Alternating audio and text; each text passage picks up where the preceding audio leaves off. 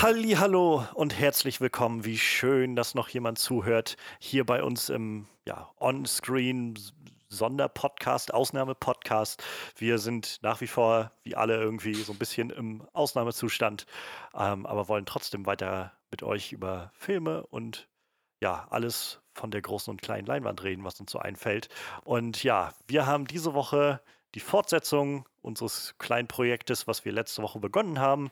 Wir wollen über die Dark Knight-Trilogie reden und naja, über den Film, der dem Ganzen auch hm, vor allem den Namen mitgibt, The Dark Knight. Der steht heute nämlich an.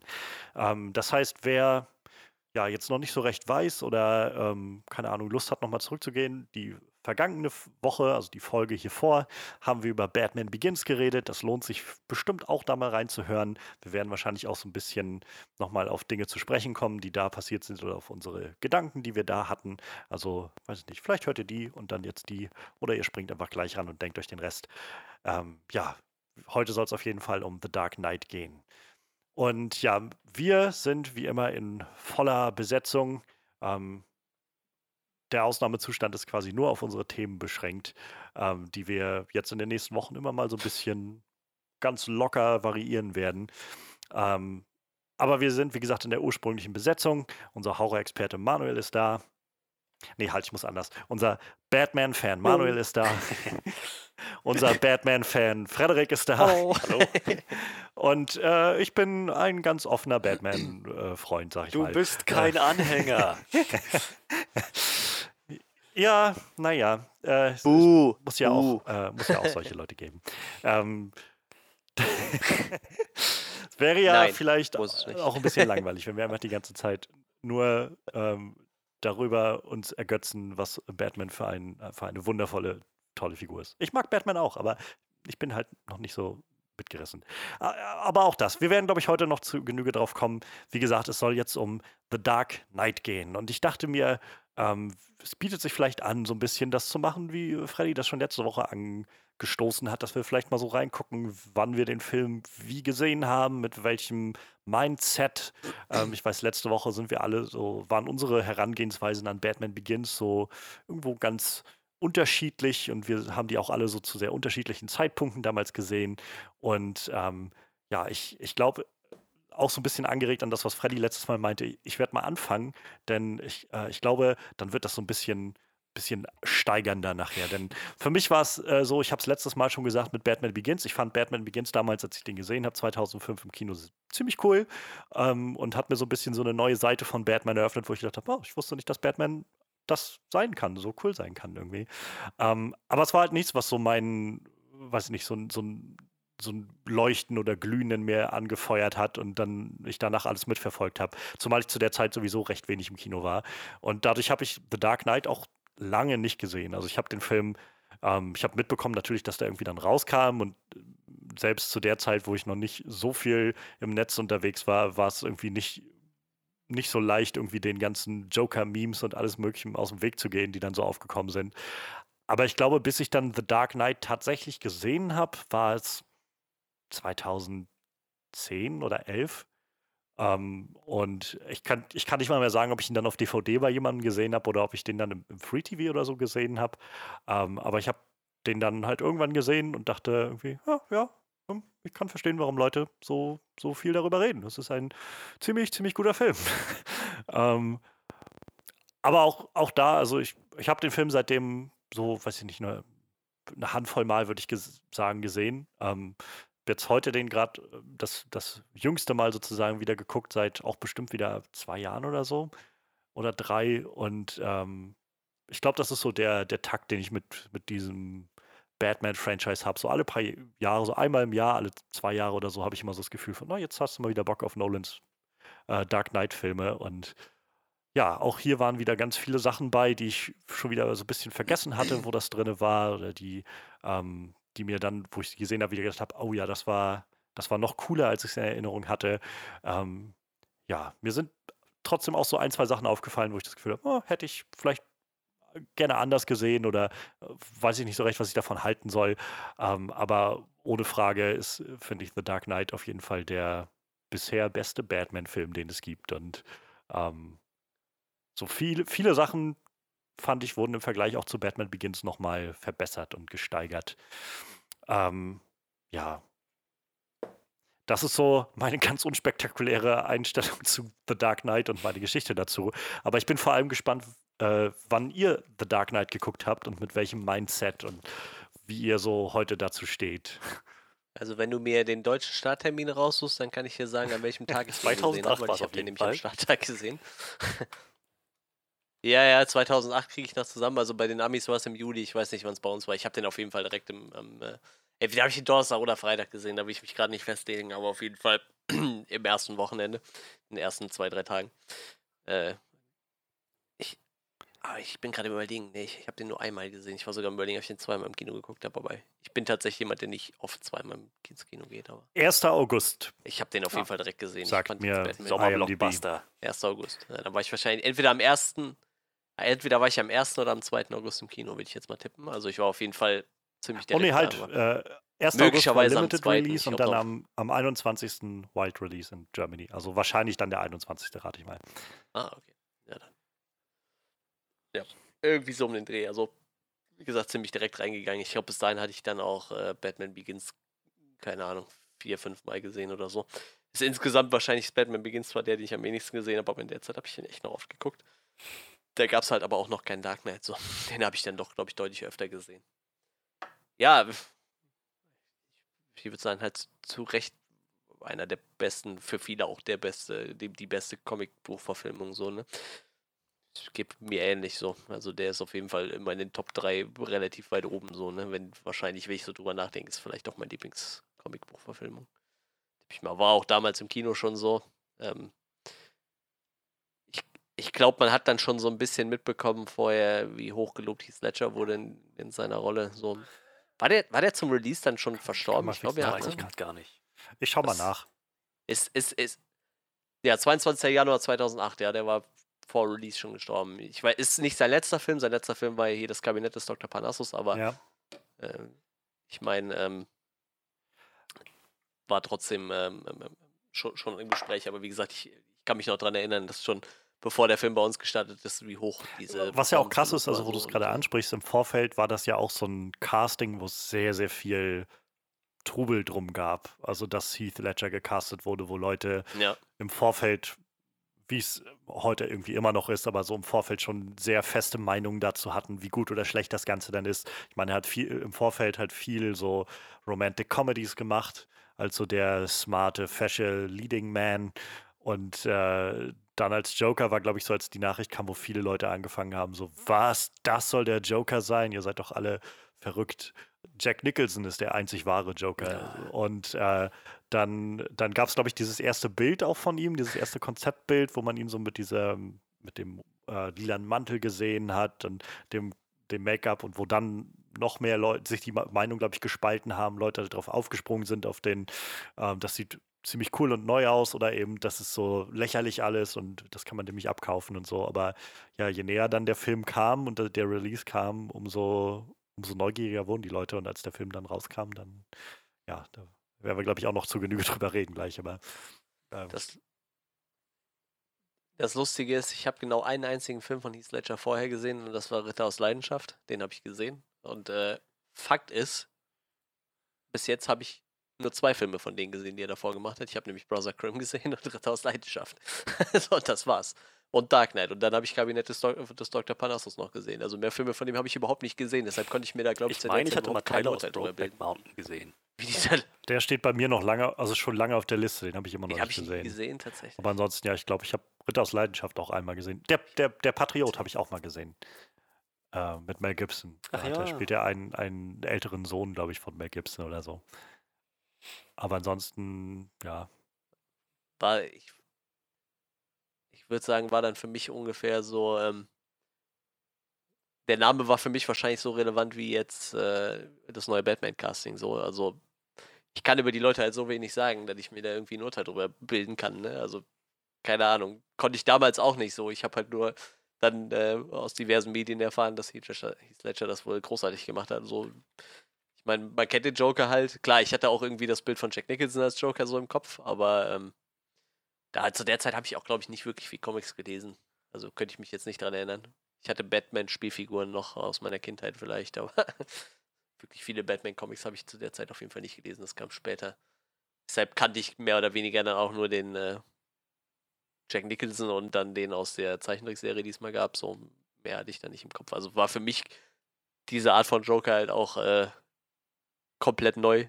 Diese, diese terroristenmäßige Joker, aber ich war auf jeden Fall ordentlich weggeflasht von dem Joker, da kann ich mich noch dran erinnern. Allgemein von dem Film so. Ich weiß nicht. Der war halt anders. Der ist auch irgendwie, meiner Meinung nach, auch wenn Christian, wenn äh, Christian Bale wollte ich schon sagen, Christopher Nolan so ein, so ein relativ festes Ziel hat, trotzdem gefühlt komplett anders wie Batman Begins. So, ich meine, der Film heißt halt auch wahrscheinlich nicht zum Spaß nichts mit Batman, sondern einfach Dark Knight, ne? Ich, ich Sorry, was weißt du deine Theorie, warum großartig. das äh, nichts mit Batman hieß? ich glaube eigentlich, wahrscheinlich sollte Batman Begins wahrscheinlich schon, hätte laut Christopher Nolan wahrscheinlich schon nichts mit Batman gehießen. Aber ich gehe fast davon aus, dass er mehr oder weniger dazu gezwungen wurde vom Studio.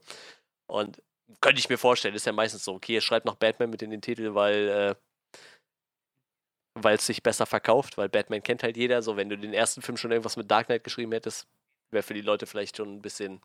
Du gehst halt nicht am Kino vorbei. Ich glaube, vielleicht war das zu der Zeit noch so, die so, oh, da kommt ein Film, der heißt Dark Knight, klingt entspannt, gucke ich mir an. Aber du gehst so am ja. Kino vorbei und denkst so, geil, da kommt ein Batman-Film, den gucke ich mir an. So, weißt du, so nach dem Motto.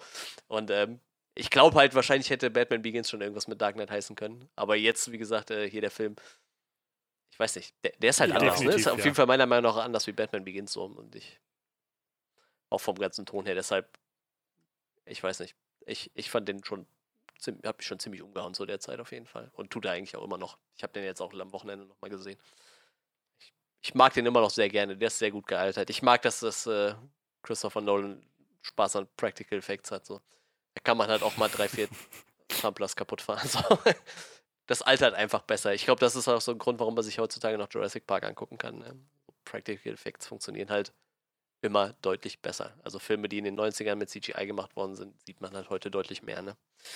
Wie Filme mit Practical Effects aus der Zeit. Deshalb, ich, ich mag das sehr gerne. Das ist ein toller Freddy. Film. Also, ich bin gespannt auf die Story. Vielleicht kam es ja letzte Woche im Podcast nicht so ganz äh, rüber, aber ich war hellauf begeistert von Batman Begins. Ähm, hat mich als neuen Fan für dieses Franchise absolut, für diese Figur, für diesen Charakter hinzugewonnen und ich konnte kaum auf den nächsten Film warten. Das Ding war, dass ich, als Batman Begins rauskam, gerade elf Jahre alt war. Zu dem Zeitpunkt, bis dahin, war ich sehr daran gewöhnt, dass ähm, solche coolen Superheldenfilme oder überhaupt alle erfolgreichen Filme, alle Filme, die ich mochte, auch irgendwo eine Fortsetzung hatten. Dr. Doolittle mit Eddie Murphy hatte dann kurz danach die Fortsetzung Dr. Doolittle 2. Das waren, glaube ich, zwei Jahre. Mhm. Dann hatten wir Spider-Man 1, darauf kam dann Spider-Man 2 nach zwei Jahren. Und dann hatten wir X-Men und ich glaube, zwei Jahre später kam der nächste X-Men-Teil. Dieser zwei Jahre waren einfach so der Sequel-Rhythmus, an den ich gewöhnt war. Und als dann nach zwei Jahren immer noch keine Fortsetzung zu Batman Begins kam, dachte ich, ach man, schade. Machen die gar keine Batman-Filme mehr jetzt? Das, ja. das, ist ja, das ist ja voll traurig. Ich, ich fand, das, fand, das, so gut. Jetzt werde ich diesen, jetzt werde ich äh, diesen Schauspieler und diesen Batman, diese ganze, diese Stadt, diese ganze Machart einfach nicht mehr wiedersehen. Und das ist auf irgendwie die nächsten Batman-Filme in zehn Jahren warten oder so. Und dann kam 2008 das erste ähm, Filmplakat, wo drauf stand The Dark Knight und halt dieses, halt dieses ikonische Plakat mit Batman, der vor diesem riesenhaften Wolkenkratzer steht, ja. auf dem das brennende Batman-Symbol mit, mit, mit rein explodiert ist sozusagen. Ähm, ich hätte sonst auch nicht gewusst, dass es ein Batman-Film ist, einfach nur The Dark Knight. Ja, das ist definitiv Batman und der sieht etwa so aus wie der aus Batman Begins. ähm, der Schriftzug ist auch ist derselbe, das wird wahrscheinlich die Fortsetzung sein. Endlich. Hat aber auch wirklich lange gedauert. Drei Jahre, meine Fresse, die haben sich ja Zeit gelassen. Ähm, ich war ungeduldig, einfach weil ich nicht daran gewöhnt war, dass manche Filme auch einfach drei Jahre als Sequel brauchen und nicht nur zwei. Und man sollte vielleicht dazu sagen, gerade als Teenager sind Jahre auch immer noch so was enorm Langes. Also war meine Empfindung damals immer. Also ich so, wenn etwas zwei Jahre weit weg ist, dann ist das schon ganz schön weit weg. Einmal das und ich muss sagen, ja. der Abstand zwischen Spider-Man und Spider-Man 2 hat sich schon lang genug angefühlt. Genau, aber, das meine ich halt. Aber halt, ähm, ich hatte gefühlt war der Abstand zwischen Batman Begins und The Dark Knight fühlte sich rückblickend so an wie der Abstand zwischen The Dark Knight und Batman wie Superman. ja. ähm, das ist einfach ein völlig anderes Zeitgefühl. Äh, aber ich war, war, natürlich sehr froh zu sehen, dass es weitergeht, dass es eine Fortsetzung ist. Und ähm, ja, ich war dementsprechend äh, sofort im Kino, als der rauskam. Originalton Englisch, in Bulgarien habe ich das gesehen. Und äh, ja, das hat meine Erwartungen auf jeden Fall erfüllt, übertroffen. Das war ein badass Batman-Film. Und auch ich würde dem Statement voll und ganz zustimmen. Bester Batman-Film, den wir bisher hatten. Es ist einfach von der Thematik, vom Ton her, von der Spannung, von dem Aufbau, der Joker, Batman selber, die ganze Geschichte um Rachel, ähm, diese Zwiespaltung zwischen Rächer und tatsächlich jemandem, der Gerechtigkeit verübt. Ähm, es war einfach alles so, so ein komplettes, gut geschnürtes Paket. Ich, ich war, war einfach überwältigt. Ich bin auch echt gespannt, ne? Also der, der neue Batman, der wird ja so in harte Fußstapfen treten, irgendwie mit so, so Filmen im, im Nacken so. Und ich prognostiziere, dass der mir nicht so gut gefallen will wie Dark Knight. Da bin ich mir einfach sicher so, weil ich habe gemerkt, je älter man wird, desto weniger aufnahmefähig für Neues wird man. Das ist halt, glaube ich, echt so. Ja, ja, na klar. Man hängt so ein bisschen an die Dinge, die irgendwie in der Zeit kamen, wo man geprägt wurde. So, ne? Ich merke das gerade bei Musik ganz krass. Ich habe mir so viele, ich habe ja jetzt ein bisschen auf der Arbeit, haben wir ja gerade Corona-bedingt viel Spätschicht. Spätschicht habe ich halt echt viel Zeit, mir Musik anzuhören und ich habe mir so viele neue Alben von Künstlern, die ich schon lange kenne, angehört und er haut mich alles nicht um, ne? Ich höre das und denke so, boah, das so 14 neue Songs, ich mag einen von 14 so, und wo ich mir so denke, liegt das jetzt an mir oder liegt das an denen? Und das geht dann aber über vier, fünf Alben von verschiedenen Künstlern so, wo ich so denke, ich glaube, das liegt echt an mir so. Irgendwann kommt man in so ein Alter, wo man nicht mehr so. Ich, ich, ich, habe echt Hoffnung für den neuen Batman-Film, dass der gut wird, so, aber das wird halt hart, ne? Vielleicht für eine neue Generation genau. von, von, von Batman-Fans dann irgendwie. Vielleicht die Leute, denke, die dann in meinem Alter halt, sind, so 18 oder so 20 oder so dann. Das, es ist halt alles so ein bisschen für eine neue Generation. Das haben wir bei Star Wars jetzt gerade gesehen. Ähm, es gibt so viele verschiedene Inkarnationen von Star Wars mittlerweile, wo unterschiedliche Generationen mit aufwachsen. Ähm, es gibt eine große Fraktion und ich meine, du zählst ja sogar auch mit in diese so ein bisschen rein, äh, Manuel, für die halt die Prequels definitiv ein großer Teil der Kindheit und der Vorstellung sind, ja, was Star ja, Wars ja. ist und die das auch einfach genießen. So, es gibt viele, die, die Generation danach, die ist mit der Clone Wars Serie aufgewachsen und für die ist halt alles, was da so passiert, so der erste Ansatzpunkt mit Star Wars. Die, jetzt kam die Sequel-Trilogie, so, so, solche Sachen. Also ich, es, ja, es, es muss sich ja nicht äh, immer alles auf, auf die äh, alte Stammwählerschaft sozusagen beziehen, so, sondern kann ja auch einfach mal so ein bisschen was Frisches machen. ähm, aber es wird so oder so auf jeden Fall schwer, so aus dem, naja, aus dem Schatten von The Dark Knight herauszutreten. Also ich meine, das war ja schon bei dem Casting von Jared Leto als Joker so ein bisschen das Ding, wo viele Leute meinen, echt, ihr castet jetzt einen neuen Joker. Ähm, Heath Ledger Jared Leto mit Ben Affleck als Batman, dass das 2013 ja, ja. rauskam, was das für ein Aufschrei kam. Ja, Eben, genau. Aber, aber ich meine, da war wenigstens noch der in ja, Vorteil, dass es halt noch kein Solo-Film war, glaube ich. So, ja. Dass du dieses Event-Ding noch hatte mit dem Superman versus Batman. So, ich glaube, wäre so gleich nochmal der Batman, also ich meine, es gab so schon genug Backslash gegenüber Ben Affleck, ähm, aber wäre äh, raus irgendwie gekommen, jetzt nach Man of Steel machen wir gleich nochmal The Batman von Ben Affleck, von und mit Ben Affleck. Ich glaube, da wären noch mehr die, die ganzen Vergleiche gezogen worden so weiß ich nicht, wenn der 2015 oder 16 oder so dann rausgekommen wäre, so acht Jahre nach The Dark Knight, ähm, weiß ich nicht, vier, drei, vier Jahre nach dem Ende dieser Trilogie überhaupt erst. Naja, ist wahrscheinlich schon ganz gut, dass der neue Batman oder diese neue Trilogie, wenn das dann jetzt eine wird, äh, so ein bisschen Luft zum Atmen gerade hat. Aber es ist halt äh, so rückblickend betrachtet, fand ich dann Ben Affleck selber echt nicht so schlecht gecastet wie zum Beispiel Jared Leto.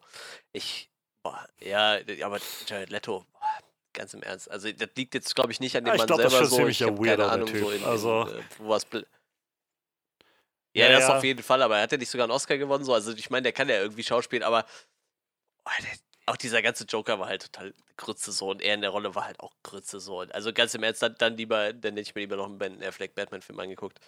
Übrigens, äh, ich habe, ähm, ich werde dann nächste Woche drüber sprechen. Ich habe ja äh, Jay and Silent Bob Reboot endlich geguckt, der übrigens am äh, Freitag, also vermutlich, wenn ihr die Folge hören könnt, donnerstags oder so, dann einen Tag später äh, bei uns in den Läden steht. Äh, da hat er ja einen Kurzauftritt und äh, boah, sieht der schlecht aus, Junge. Das, der Film ist ja 2018 gedreht worden, wo er quasi seinen zweiten Rückfall schon hatte, nach Batman wie Superman. Also hat er irgendwie 2017, glaube ich, schon gesagt, er macht jetzt einen Entzug, ihm geht's scheiße und äh, ja. hatte dann 2018 wohl nochmal einen Rückfall, nachdem er eigentlich schon einen Entzug hinter sich hatte und das wird wahrscheinlich genau in der Zeit gesehen. Es, es gab, ähm, Gott, es gab gerade vor kurzem so ein, so ein Interview, wo er so ein bisschen darüber geredet hat, wo es darum ging, seine Entscheidung halt den Dark oder den Batman-Film, den er eigentlich machen wollte, nicht zu machen. Ähm, wo es ja im Prinzip genau darum ging. Er hatte halt äh, Batman wie Superman gemacht, wo er sich ja auch so unfassbar für trainiert hat und in, in, in Form gebracht hat. So, und danach ja. gingen ja im Prinzip die Dreharbeiten zu Justice League schon los, als der Film dann rauskam und mussten dann ja alles nochmal umgeworfen werden, so ein bisschen. Und in Justice League sieht man es halt auch so ein bisschen mehr, dass er nicht mehr ganz so in Form ist und sie das so ein bisschen kaschieren. Mhm. Ähm, und zu der Zeit saß er ja viel an diesem Drehbuch und hat das geschrieben für seinen eigenen Batman-Film, den er ja machen wollte und so. Und da ging ja dann auch seine, zu der Zeit seine, äh, naja, sein Rückfall wieder los. Und ähm, dann hatte er irgendwann wohl ein Skript fertig und hat sich an äh, befreundeten Showbiz-Menschen gewandt, dem er da vertraut und hat ihm irgendwie das Skript zum Lesen gegeben und meinte halt, was, was sagst du dazu, was meinst du, irgendwie ist das ein gutes Skript so ungefähr? Und der meinte halt, ich finde das Skript ist gut und ich glaube, da kannst du was Gutes draus machen, aber ich glaube, du wirst dich zu Tode saufen, wenn du das machst weil, naja, dieser Druck, den du dann auf einmal auch hast, das ist halt nicht einfach nur sein, was ich, wie sein, wie sein Passionsprojekt Argo oder Live by Night oder sowas, so kleine Filme, die er irgendwie für sich macht, sondern diese Dimensionen, diese Dreharbeiten dauern ja dann irgendwie Monate über Monate, die ganze Arbeit daran, das alles vor- und nachzubereiten. Dann hast du auch noch diesen Druck von oben, vom Studio, die irgendwie das und das Produkt gerne sehen wollen. Und du hast den Druck von Leuten, die die ganze Zeit dich schon immer nur äh, ja, schlecht beäugeln, was du jetzt mit dieser Figur machst, die sie so lieben. Und äh, ja, dann hat er wohl einfach in dem Zusammenhang gesagt, ich kann mir das jetzt selbst nicht antun und hat dann erst ja die Regie aufgegeben und dann nachher auch gesagt, ich mache das jetzt einfach nicht mehr. Und äh, guter, gute Entscheidung wahrscheinlich. Also, denke auch. Das ist halt total krass, wie, wie der Mann eigentlich schon sein ganzes Leben ja, mit, sowas, mit sowas struggelt. Ne? Also ich höre ja auch total gerne diese Jane Silent Bob äh, Get Old Podcast, wo äh, der Jason Mewes dann über seinen eigenen Entzug spricht und er meint dann, die haben ihn dann irgendwo außerhalb der Stadt in irgendeinem so einem Entzugsding geparkt, so mitten im Nirgendwo. Und da sagt er, auf einmal kam ein Kumpel von mir da rein, auf einmal steht da Ben Affleck so und macht gerade einen Alkoholentzug. War dann, weiß ich nicht, 2002 oder 2003, ne? Da hat er dann schon mal dasselbe Problem und hat halt scheinbar auch eine ziemlich krasse Familiengeschichte, was das angeht. So, da sind wohl total viele Leute mit irgendwie mentalen Problemen und Alkohol, Heroin, Drogen, alles Mögliche mit drin. So, es ist halt schon echt krass. Und eigentlich sollte man meinen, ja. der Mann steht relativ auf stabilen Beinen so, ne? Ich meine, aber er scheint wohl, hat er wohl irgendwie 2020 in einem Interview gesagt, dass er wohl schon seit der 26 das Antidepressiva nimmt, weil er seit wann? Probleme mit Depressionen hat und so. Also, seit wann meinst du, nimmt er Antidepressiva? Seit er 20 was? ist? So. Naja. Ah, äh, er hat selber ja, gesagt, dass er 26 Also, ich, was man ja, glaube ich, mal so ein bisschen leicht vergisst, oder also ich meine, ich habe halt keine großen Erfahrungen mit, weder mit trinken, noch geschweige denn damit irgendwie überhaupt alkoholabhängig zu sein oder ähm, naja, die, die Gefahr zu haben, rückfällig zu werden oder sowas. Ähm, aber ich, so das, das große Problem ist ja, glaube ich, man im Kopf geht man immer so daran, dass man diese Vorstellung hat von, das ist einfach so ein Ziel, was du erreichst, so und dann, dann hast du es irgendwie geschafft und bist fertig. Aber es ist halt, glaube ich, einfach vielmehr jeden Tag ein neuer Kampf, den du dann da austragen musst. Du darfst halt da nicht, nicht schwach werden, an, an keiner Stelle. Und das über Jahre und Jahre zu machen, das ist schon eine, eine ziemliche Herausforderung, so damit zu leben. Ja, er hat wohl in dem Interview, ich lese hier gerade so ein paar Ausschnitte, gesagt, dass er sich wohl halt schon seit Jahren halt immer unwohl fühlt mit sich selber und halt äh, deshalb dem Alkohol verfallen ist. Und er meint, das hat wohl ewig gedauert, bis er sich ja, äh, selbst eingestehen konnte, dass er halt in seinem tiefsten Inneren halt ein Alkoholiker ist und Hilfe braucht. Ne? Und jetzt macht er wohl so ein, so ein 12-Schritte-Programm, was auch immer das 12-Steps-Programm ist. Hat auf jeden Fall einen eigenen Wikipedia-Artikel. Könnt ihr euch dann selber durchlesen, wenn euch das. Es, äh, also es deckt sich auf jeden Fall mit dem, was ja. äh, Stephen King so von sich gibt, ähm, wegen seiner Alkoholsucht, weil er halt auch meint, so letzten Endes war ja. das der Grund, warum er sich entschieden hat, zu sagen, es gibt nichts dagegen, es spricht nichts dagegen, dass Gott existiert. Also entscheide ich mich jetzt dafür zu glauben, dass ein Gott existiert. Und dann bringt es auch hoffentlich was, wenn ich bete und sage, Herr, hilft mir heute nicht zur Flasche zu greifen. Ja. Und äh, wir haben gerade einen historischen Moment erreicht, denn am Anfang unseres Podcasts haben wir in so ziemlich jeder Folge Christopher Nolan erwähnt und in den letzten Monaten, wenn nicht sogar das ganze Jahr, haben wir fast immer Stephen King erwähnt und jetzt haben wir beide mal zusammengebracht. ja, mal gucken, wann Christopher Nolan seine erste Stephen King-Verfilmung macht. Das, das wird interessant. Oder, oder ja, das, das wär's, das wär's, ja, stimmt. Das wäre noch spannend. Ja, aber dann lass uns doch vielleicht den, den Bogen mal wieder zurückspannen. Also ich meine, Christian Bale hat es ja nur mit Batman Begins schon zu Genüge geschafft, sich zu etablieren als der neue Batman. Ähm, ich weiß gar nicht, ob es da damals großen Aufschrei gab, als das kam. Wahrscheinlich schon. Leute finden immer irgendeinen Grund, sich darüber aufzuregen, wenn diese geliebten Figuren neu interpretiert werden. Damals gab es diese toxische Kultur einfach noch nicht. Ja. Naja, oder sie waren einfach nicht, hatten nicht die Möglichkeiten. Briefe, ne, Briefe glaube ich. Also ich meine, bei, bei Tim Burtons ja, Batman waren es, glaube ich, so, dass, dass sie 50.000 Briefe oder so bekommen haben von Leuten, als sie gehört haben, dass Michael Keaton gecastet wird als Batman.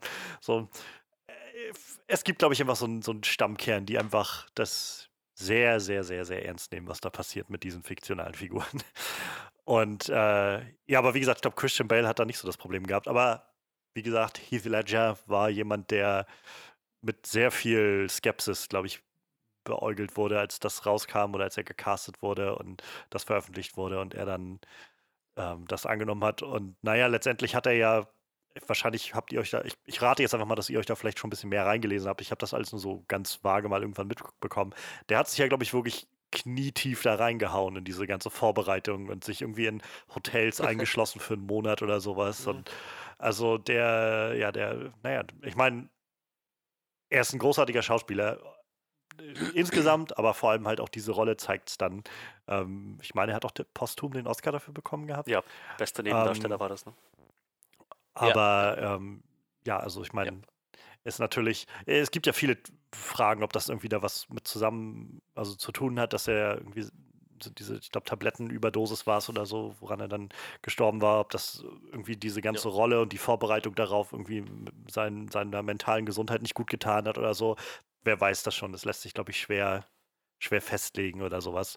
Ähm, aber für diesen Film hat sich das ja auf jeden Fall alles sehr, sehr ausgezahlt, was er da gemacht hat. Soweit, dass, glaube ich, einfach ich glaube, mehr als mit Batman überhaupt der Joker halt sofort mit diesem Film verbunden wird oder Heath Ledger sofort mit diesem ja. Film. Jeder, der The Dark Knight hört, hat sofort einfach diesen Joker im Kopf.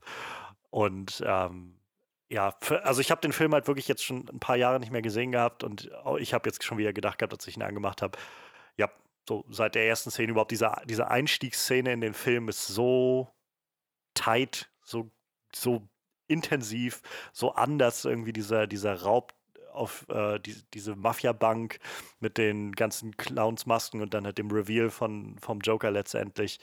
Ähm, aber auch darüber hinaus hat jede Szene mit dem Joker ist halt einfach so ach, Chefskiss, also Gold wert. Ja, Film macht ein, ich glaube, das ist sogar der, der erste Shot überhaupt, ist der Banküberfall, ne? Ja, ja, genau, also es geht gleich damit los, dass er da steht und sich noch die Maske dann aufsetzt und dann reingeht. Was halt gleich mal diesen Ton setzt ähm, für, also einerseits Verbrechen in Gotham und andererseits halt diesen beinahe schon terroristischen Aspekt von einer Gruppe von Leuten, die sich zusammenschließen und mit explosiven Mitteln und ordentlich Vorbereitungen halt da einbrechen und äh, mit, mit, Schulbussen durch Wände fahren am Ende. Crazy. Ja, überhaupt auch die, diese, diese chaotische Note, die halt da drin steckt, so mit diesem alle sind beauftragt, quasi ihr Gegenüber abzuknallen, sobald der Job erledigt ist. Und äh, dann halt die Auflösung, ja. dass, dass er dann äh, der, der Joker schon ist. Also ich meine, ich kann mich jetzt nicht mehr erinnern, wie ich das gesehen habe, als ich den Film das erste Mal geguckt habe, weil da weiß man es ja letztendlich noch nicht, äh, dass er der Joker ist, weil man sieht ihn ja dann nur nachher, wenn er dann sich die Maske abnimmt und halt sagt irgendwie, simply makes us stranger. So dieses, mhm. dieser Moment. Aber bis dahin siehst du einfach, wie das alles immer so, naja, es, es hat so diese Züge eines, eines Raubüberfalls, so ein, einer, äh, eines Banküberfalls, die man so kennt. Plus halt einfach dieses seltsame, chaotische Element, dadurch, dass sie sich einfach gegenseitig alle umbringen. Und äh, dann der, der, äh, was ist das, William Finchner oder wie er heißt, da in der in der Bank auf einmal noch mit der Schrotflinte losgeht und anfängt, die Leute umzunieten und äh, er dann das sich auch gleich zunutze macht, wurde dann gefragt, er, äh, er, er, hat jetzt keine Kugeln mehr, oder? Hm? Und dann, ähm, und halt auch dieser Moment mit dem Busfahrer, wo er meint, irgendwie der Typ, der die alle angeheuert hat, wird euch, wird dich genauso umbringen oder sowas. Dann, naja, ich werde erstmal den Busfahrer umbringen. Und erst aber diese Szene, das ist einfach wirklich grandiose Einstiegsszene. Ohne, ohne Frage. Da gibt es da kann man nichts sagen.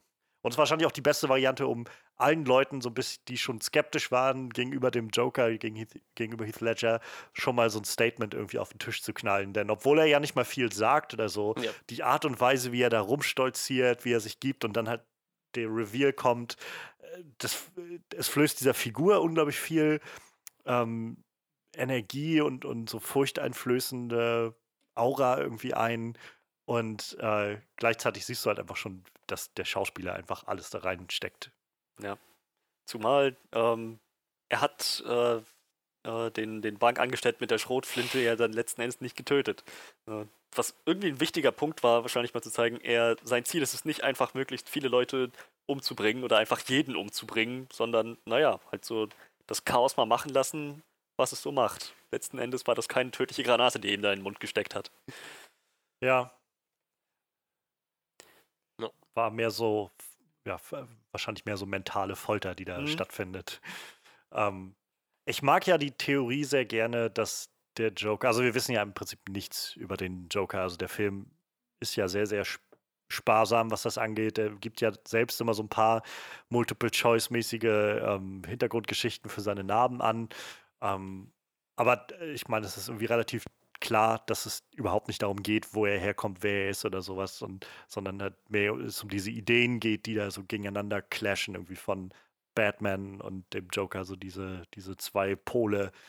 Ähm, aber ich mag diese Theorie sehr gerne, dass er ein, ein ehemaliger ähm, so CIA-Operator oder sowas ist, so gerade aus dem Bereich Verhörtaktiken, ähm, wo es halt, also die Theorie fußt mehr oder weniger auf den ein, zwei Sätzen, die er in dem Ganzen hat, wo er davon spricht, wenn, wenn er mit Dent nachher im Krankenhaus redet und meint, wenn, ähm, naja, wenn, wenn morgen irgendwie ein Laster voll mit Soldaten in die Luft fliegt, dann interessiert das kein Schwein, sowas in der Art.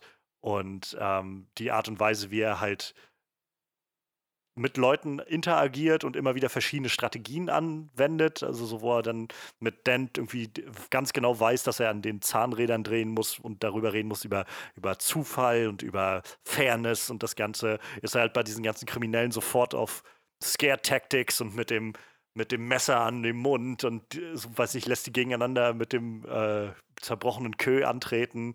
Ähm, und bei Batman ist er halt die ganze Zeit so spielerisch und, und führt ihn vor. Und auch dieser Moment, wo er als erstes ihm den Kopf auf den Tisch haut, ist ja seine erste Antwort auch sein, ähm, so niemals de, den Kopf deines, äh, mhm. deines Gegenübers irgendwie angreifen, sonst können die nicht antworten. So, ich mag irgendwie, wie das so, so, so ein bisschen, äh, so ganz bewusst irgendwie so die, das Feld offen macht, dass man sich so überlegen kann, wo der vielleicht herkommt.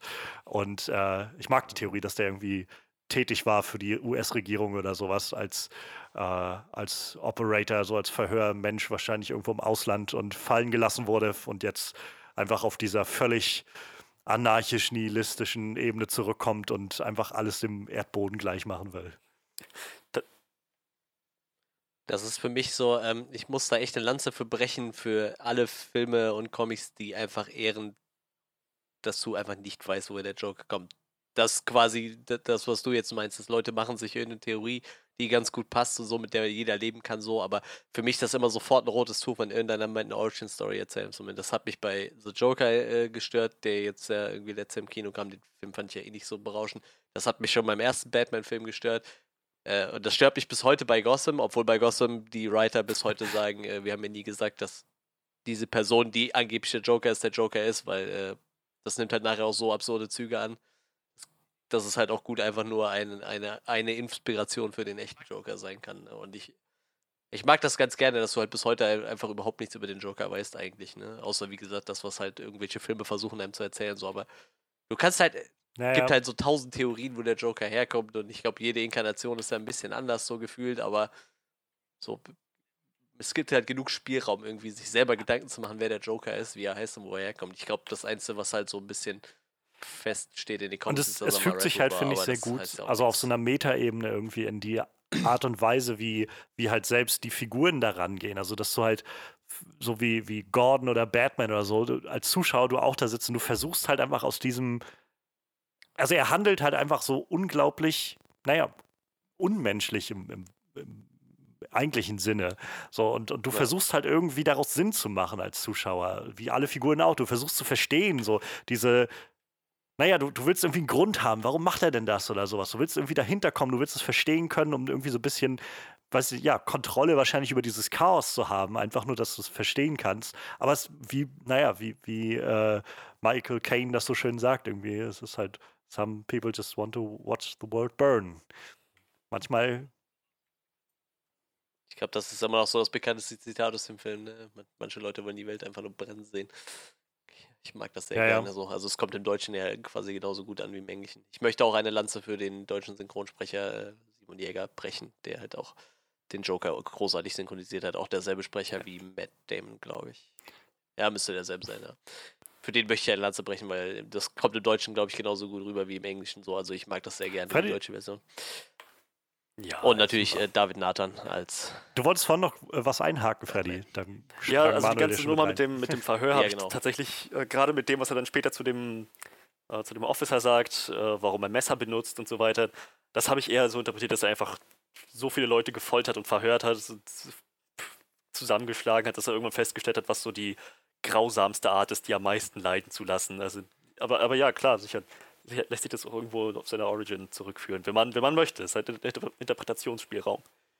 Ja, also ich meine, da, genau das, das halt so. Es sind so Krümelchen, die Christopher Nolan da immer mal reinstreut und einem ja so ein bisschen vielleicht auch nur vorgaukelt, dass man es halt verstehen könnte, was da passiert ist. Aber ich finde, ich, ich keine Ahnung, ich mag, mag das irgendwie ganz gerne. So ist irgendwie eine, eine ganz, ganz nette Idee, irgendwie an das Ganze ranzugehen. Halt ähnlich wie diese Multiple-Choice-Sachen, dass er halt erzählt über seine Namen. Letztendlich, ob irgendwas davon überhaupt stimmt, keine Ahnung, wahrscheinlich nicht. Aber darum geht es ja wahrscheinlich auch. Das, das ist ja wahrscheinlich irgendwie der Punkt. Es spielt letztendlich keine Rolle. So, also, warum? Ja. Ich mag das sehr gerne, dieses, dass die Leute halt immer irgendwie im Dunkeln tappen, was was bei ihm so angeht. Und du kriegst halt immer wieder, auch in Comics oder so, mal so, so ein Häppchen hingeworfen, wo was neue Spekulationen anregt, aber im Endeffekt weißt du halt einfach gar nichts. Und wirst dich, glaube ich, auch dein Leben lang damit abfinden, dass das so bleibt. Also es gab ja letztes Jahr nochmal so ein großes Event oder vorletztes Jahr sogar um den Namen des Jokers, wo halt im Endeffekt auch wieder nichts erzählt wurde. So. Dass einfach nur die, die Leute wieder mhm. über fünf Ausgaben heiß gemacht wurde. So, es läuft halt auf so, den, auf so ein Comic hin, der halt äh, The Name of the Joker heißt und im Endeffekt kam halt wieder nichts dabei rum. So. Ich glaube, da wird halt so lange noch mit rumgespielt, irgendwie mit dieser Thematik, dass du halt einfach nicht weißt, wo der Joker herkommt und wer er ist. Ich mag das sehr gerne so. Deshalb, wie gesagt, ich stoße mich immer ein bisschen an, an möglichen Origin-Stories an. So. Für mich können die das. Und ich finde halt, Christopher Nolan hat das halt perfekt gelöst. So, ne? Ich meine, klar, der Charakter wird halt schön eingeführt, aber im Endeffekt ist halt so nicht, woher er kommt. Mehr so wie so eine ne? Naturgewalt. Ne? Ja, Ähnlich wie Batman. Er ist halt die, ja. der Agent of Chaos. Batman nur der Kraft der Ordnung. Und das der Gerechtigkeit hoffentlich im besten Fall.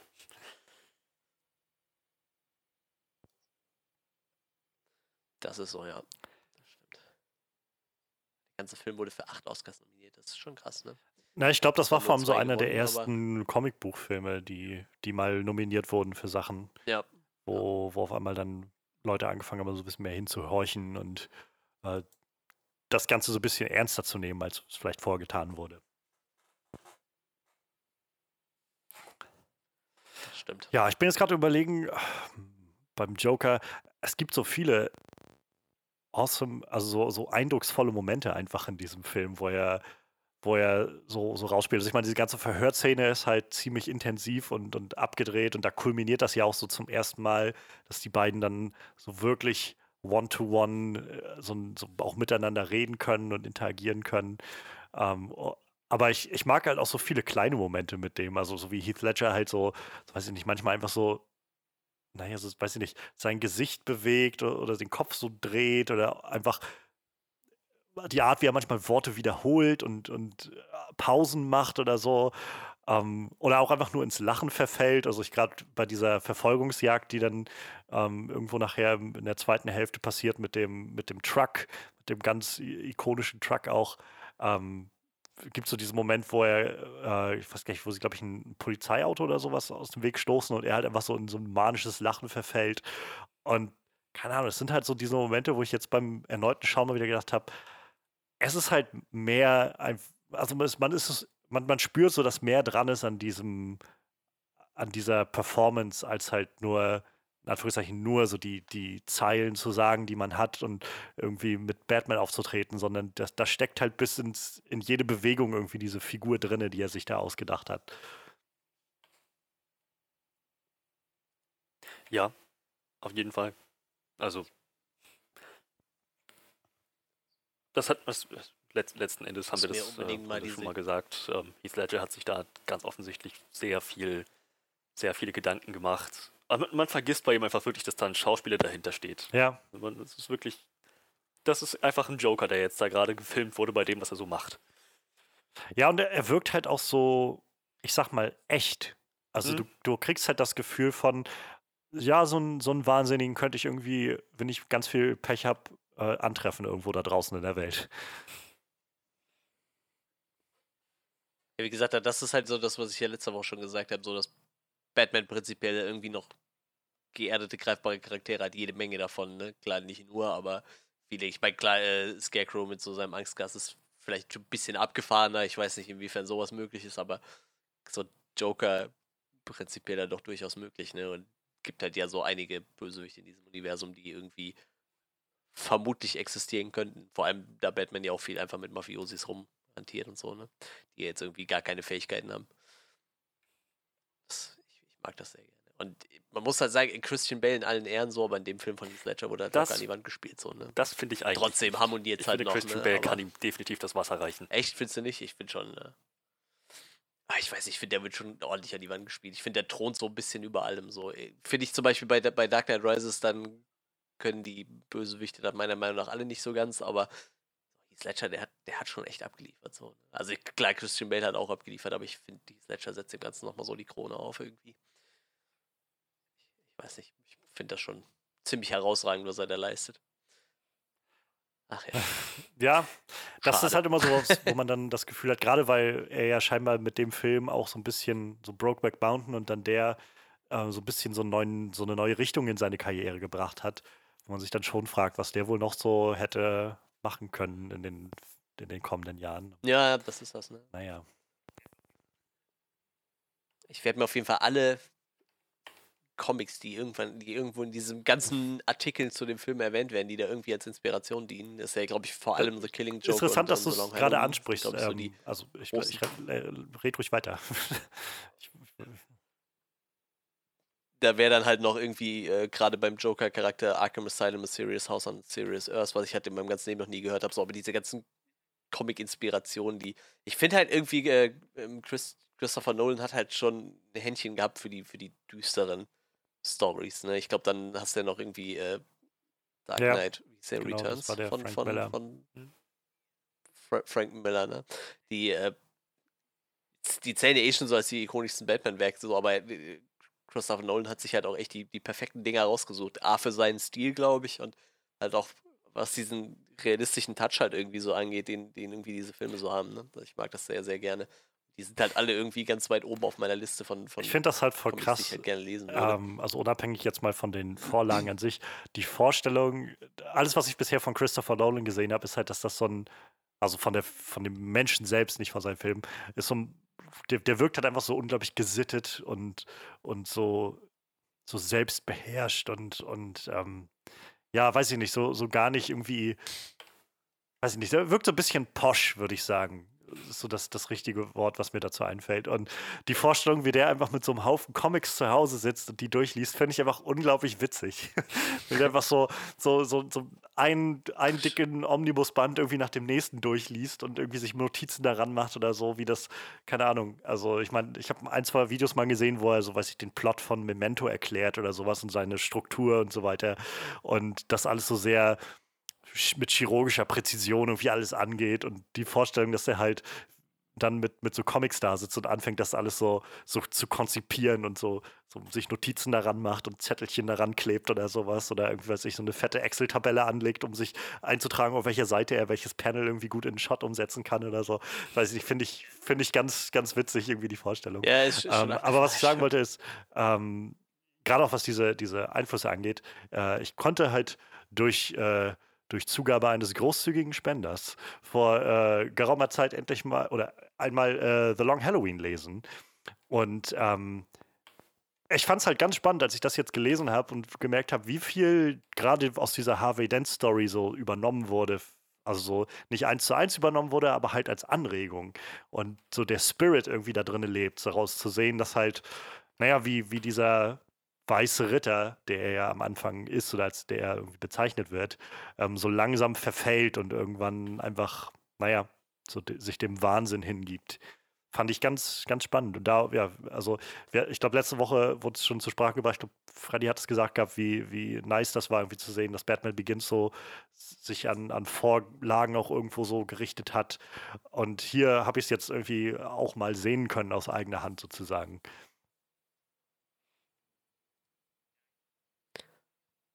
Ja, ich finde das schön, dass man das ehrt und dann trotzdem. Na klar, muss ja nicht eins zu eins sein, aber also das, ja, der Spirit bleibt halt erhalten. Das ist halt sehr ja. schön. Ich glaube, Dark Knight Rises war dann der wahrscheinlich, der ja, auf. Äh, aber da, da, auch, da war es halt ganz besonders ne? offensichtlich. Ich meine, äh, die, die Nummer mit Batman Begins, wo er die Fledermäuse ranruft, war halt eins zu eins aus ähm, Batman Year One. Aber Dark Knight Rises hatte halt mehrere solche Momente, bis hin halt zu der Plotstruktur, dass Batman den ersten Kampf völlig verliert und dann beim zweiten Mal irgendwie schlauer rangehen muss und äh, sich eine andere Taktik überlegt. Also ja, letzten Endes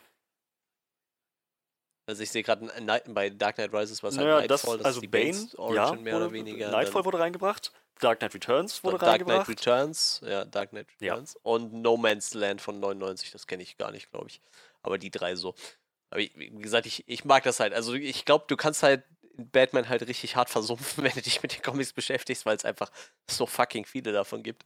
Wie gesagt, scheinbar dann äh, irgendwie noch so, so, so Arkham Asylum äh, Spin-offs irgendwie für, für den Joker nimmst und keine Ahnung, ich weiß halt nicht, ob dann so ein Heath Ledger hergeht und sich selber irgendwie noch Inspirationen von irgendwelchen Comics holt oder so. Aber wie gesagt, Batman, der kannst du ja, ich meine, wir reden hier von, von einem Charakter, der ja. halt irgendwie seit, seit 80 Jahren auf der Matte steht. So, ne? Das, das ist halt über die letzten Jahre schon einiges irgendwie an All-Star Batman orientiert hat in einigen Stellen, mit, mit, mit, Robin spricht. So ja, oder an diesen, Wayne, oh, wie dieser... Vielleicht sollten sie für, Halt die Fresse, verpiss dich aus meinem scheiß Haus.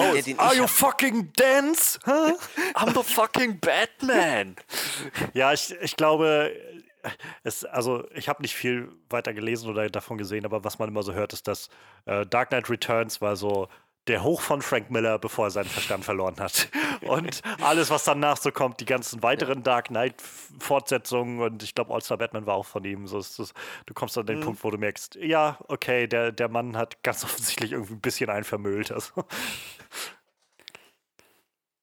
Aber das ist halt auch immer krass, ähm, wenn du so bei den ganzen erfolgreichen Sachen, du liest halt immer total oft dieselben Namen bei, bei den Comic-Autoren. Ne?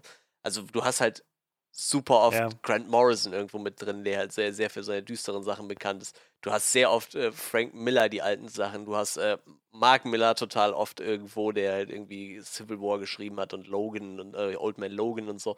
Das ist halt total krass. So, es gibt halt echt so ein paar Leute, die haben so halt ja. echt so einen krassen Ruf und die, ihre Stories werden halt scheinbar sehr bevorzugt irgendwie verfilmt, habe ich so das Gefühl. Das ist schon ganz krass. Und äh, tatsächlich, wusste ich nicht, habe ich gestern recherchiert, äh, Kevin Smith hat tatsächlich auch einen Batman New York Times Bestseller geschrieben. Wusste ich auch nicht. Ähm, äh, Batman Kakophonie oder so, was heißt das, glaube ich. Also es war, glaube ich, ja. vier oder drei Comic-Band, der dann als Graphic Novel veröffentlicht wurde. Wohl auch äh, sehr erfolgreich. Ich, was gelaufen. mir gerade so einfällt, sehr, sehr schön, so dieses mit den großen Comic-Autoren, die irgendwie immer wieder anzutreffen sind überall.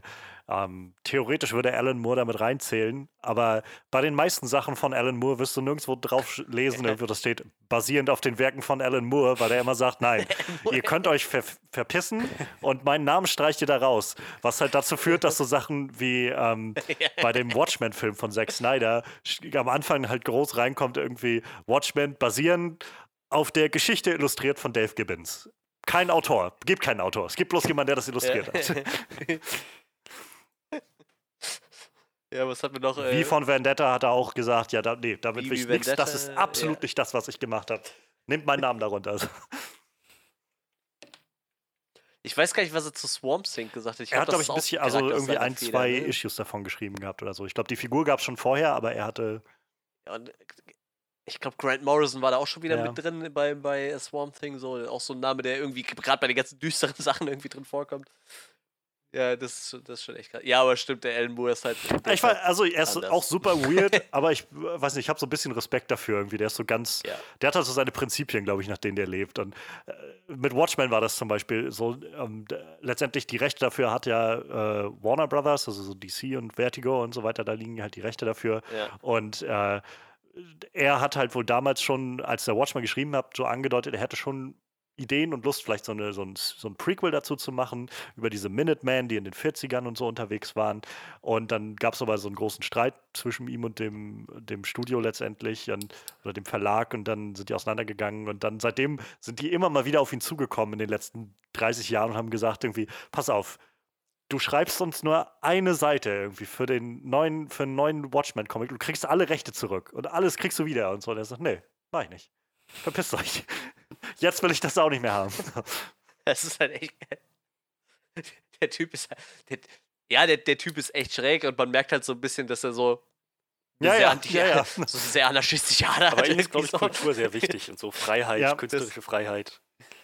Das. Ja, ja, und äh, aber andererseits, wenn irgendwer seine eigenen Werke ein bisschen anders Naja, er sagt dann halt bloß, das hat nichts mit dem zu tun, was ich gemacht habe. Also bitte hört auf, mich zu erwähnen. Ja. Aber ist auch tatsächlich sehr oft so, ne? Also es, es ist, halt, halt auch gerade bei Watchmen ja, sehr oft, dass viele es ist ja vor allem auch sehr Sachen schwer. Also viele Sachen, ne? die er schreibt, sind so schwer zu adaptieren insgesamt schon. Aber bei Watchmen war es halt auch ja, so.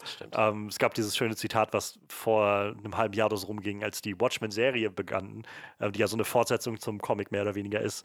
Ähm, und die spielt dann 30 Jahre nach den Ereignissen des Comics und die, es gibt dann so eine, so eine Alt-Right, äh, Ku Klux Klan-mäßige Gruppierung, die halt anfängt, sich mit diesen Rorschach-Masken zu, zu maskieren und sich darauf irgendwie einen runterholt, dass sie die neuen Rorschach-Leute sind. Und dann gab es halt viele, die sich so aufgeregt haben, von wegen, oh, könnt, jetzt, jetzt geht das wieder los, die ganzen äh, Hollywood-Elites machen Rorschach jetzt irgendwie zum, zum, äh, zum Villain und so weiter. Und ähm, dann hat halt Alan Moore sich eingeschaltet mit seinem, äh, ja, keine Ahnung, ich weiß nicht, was, was Leute sich vorstellen ich habe halt die Figur eigentlich schon so geschrieben, dass man merkt, dass das ein ziemlich kranker Typ ist. Aber ich habe vergessen, für viele Leute ist es irgendwie, keine Freundin zu haben, zu stinken und in einem verlassenen Haus zu wohnen. Das sind halt gute, gute Eigenschaften für einige Leute. Also, ja.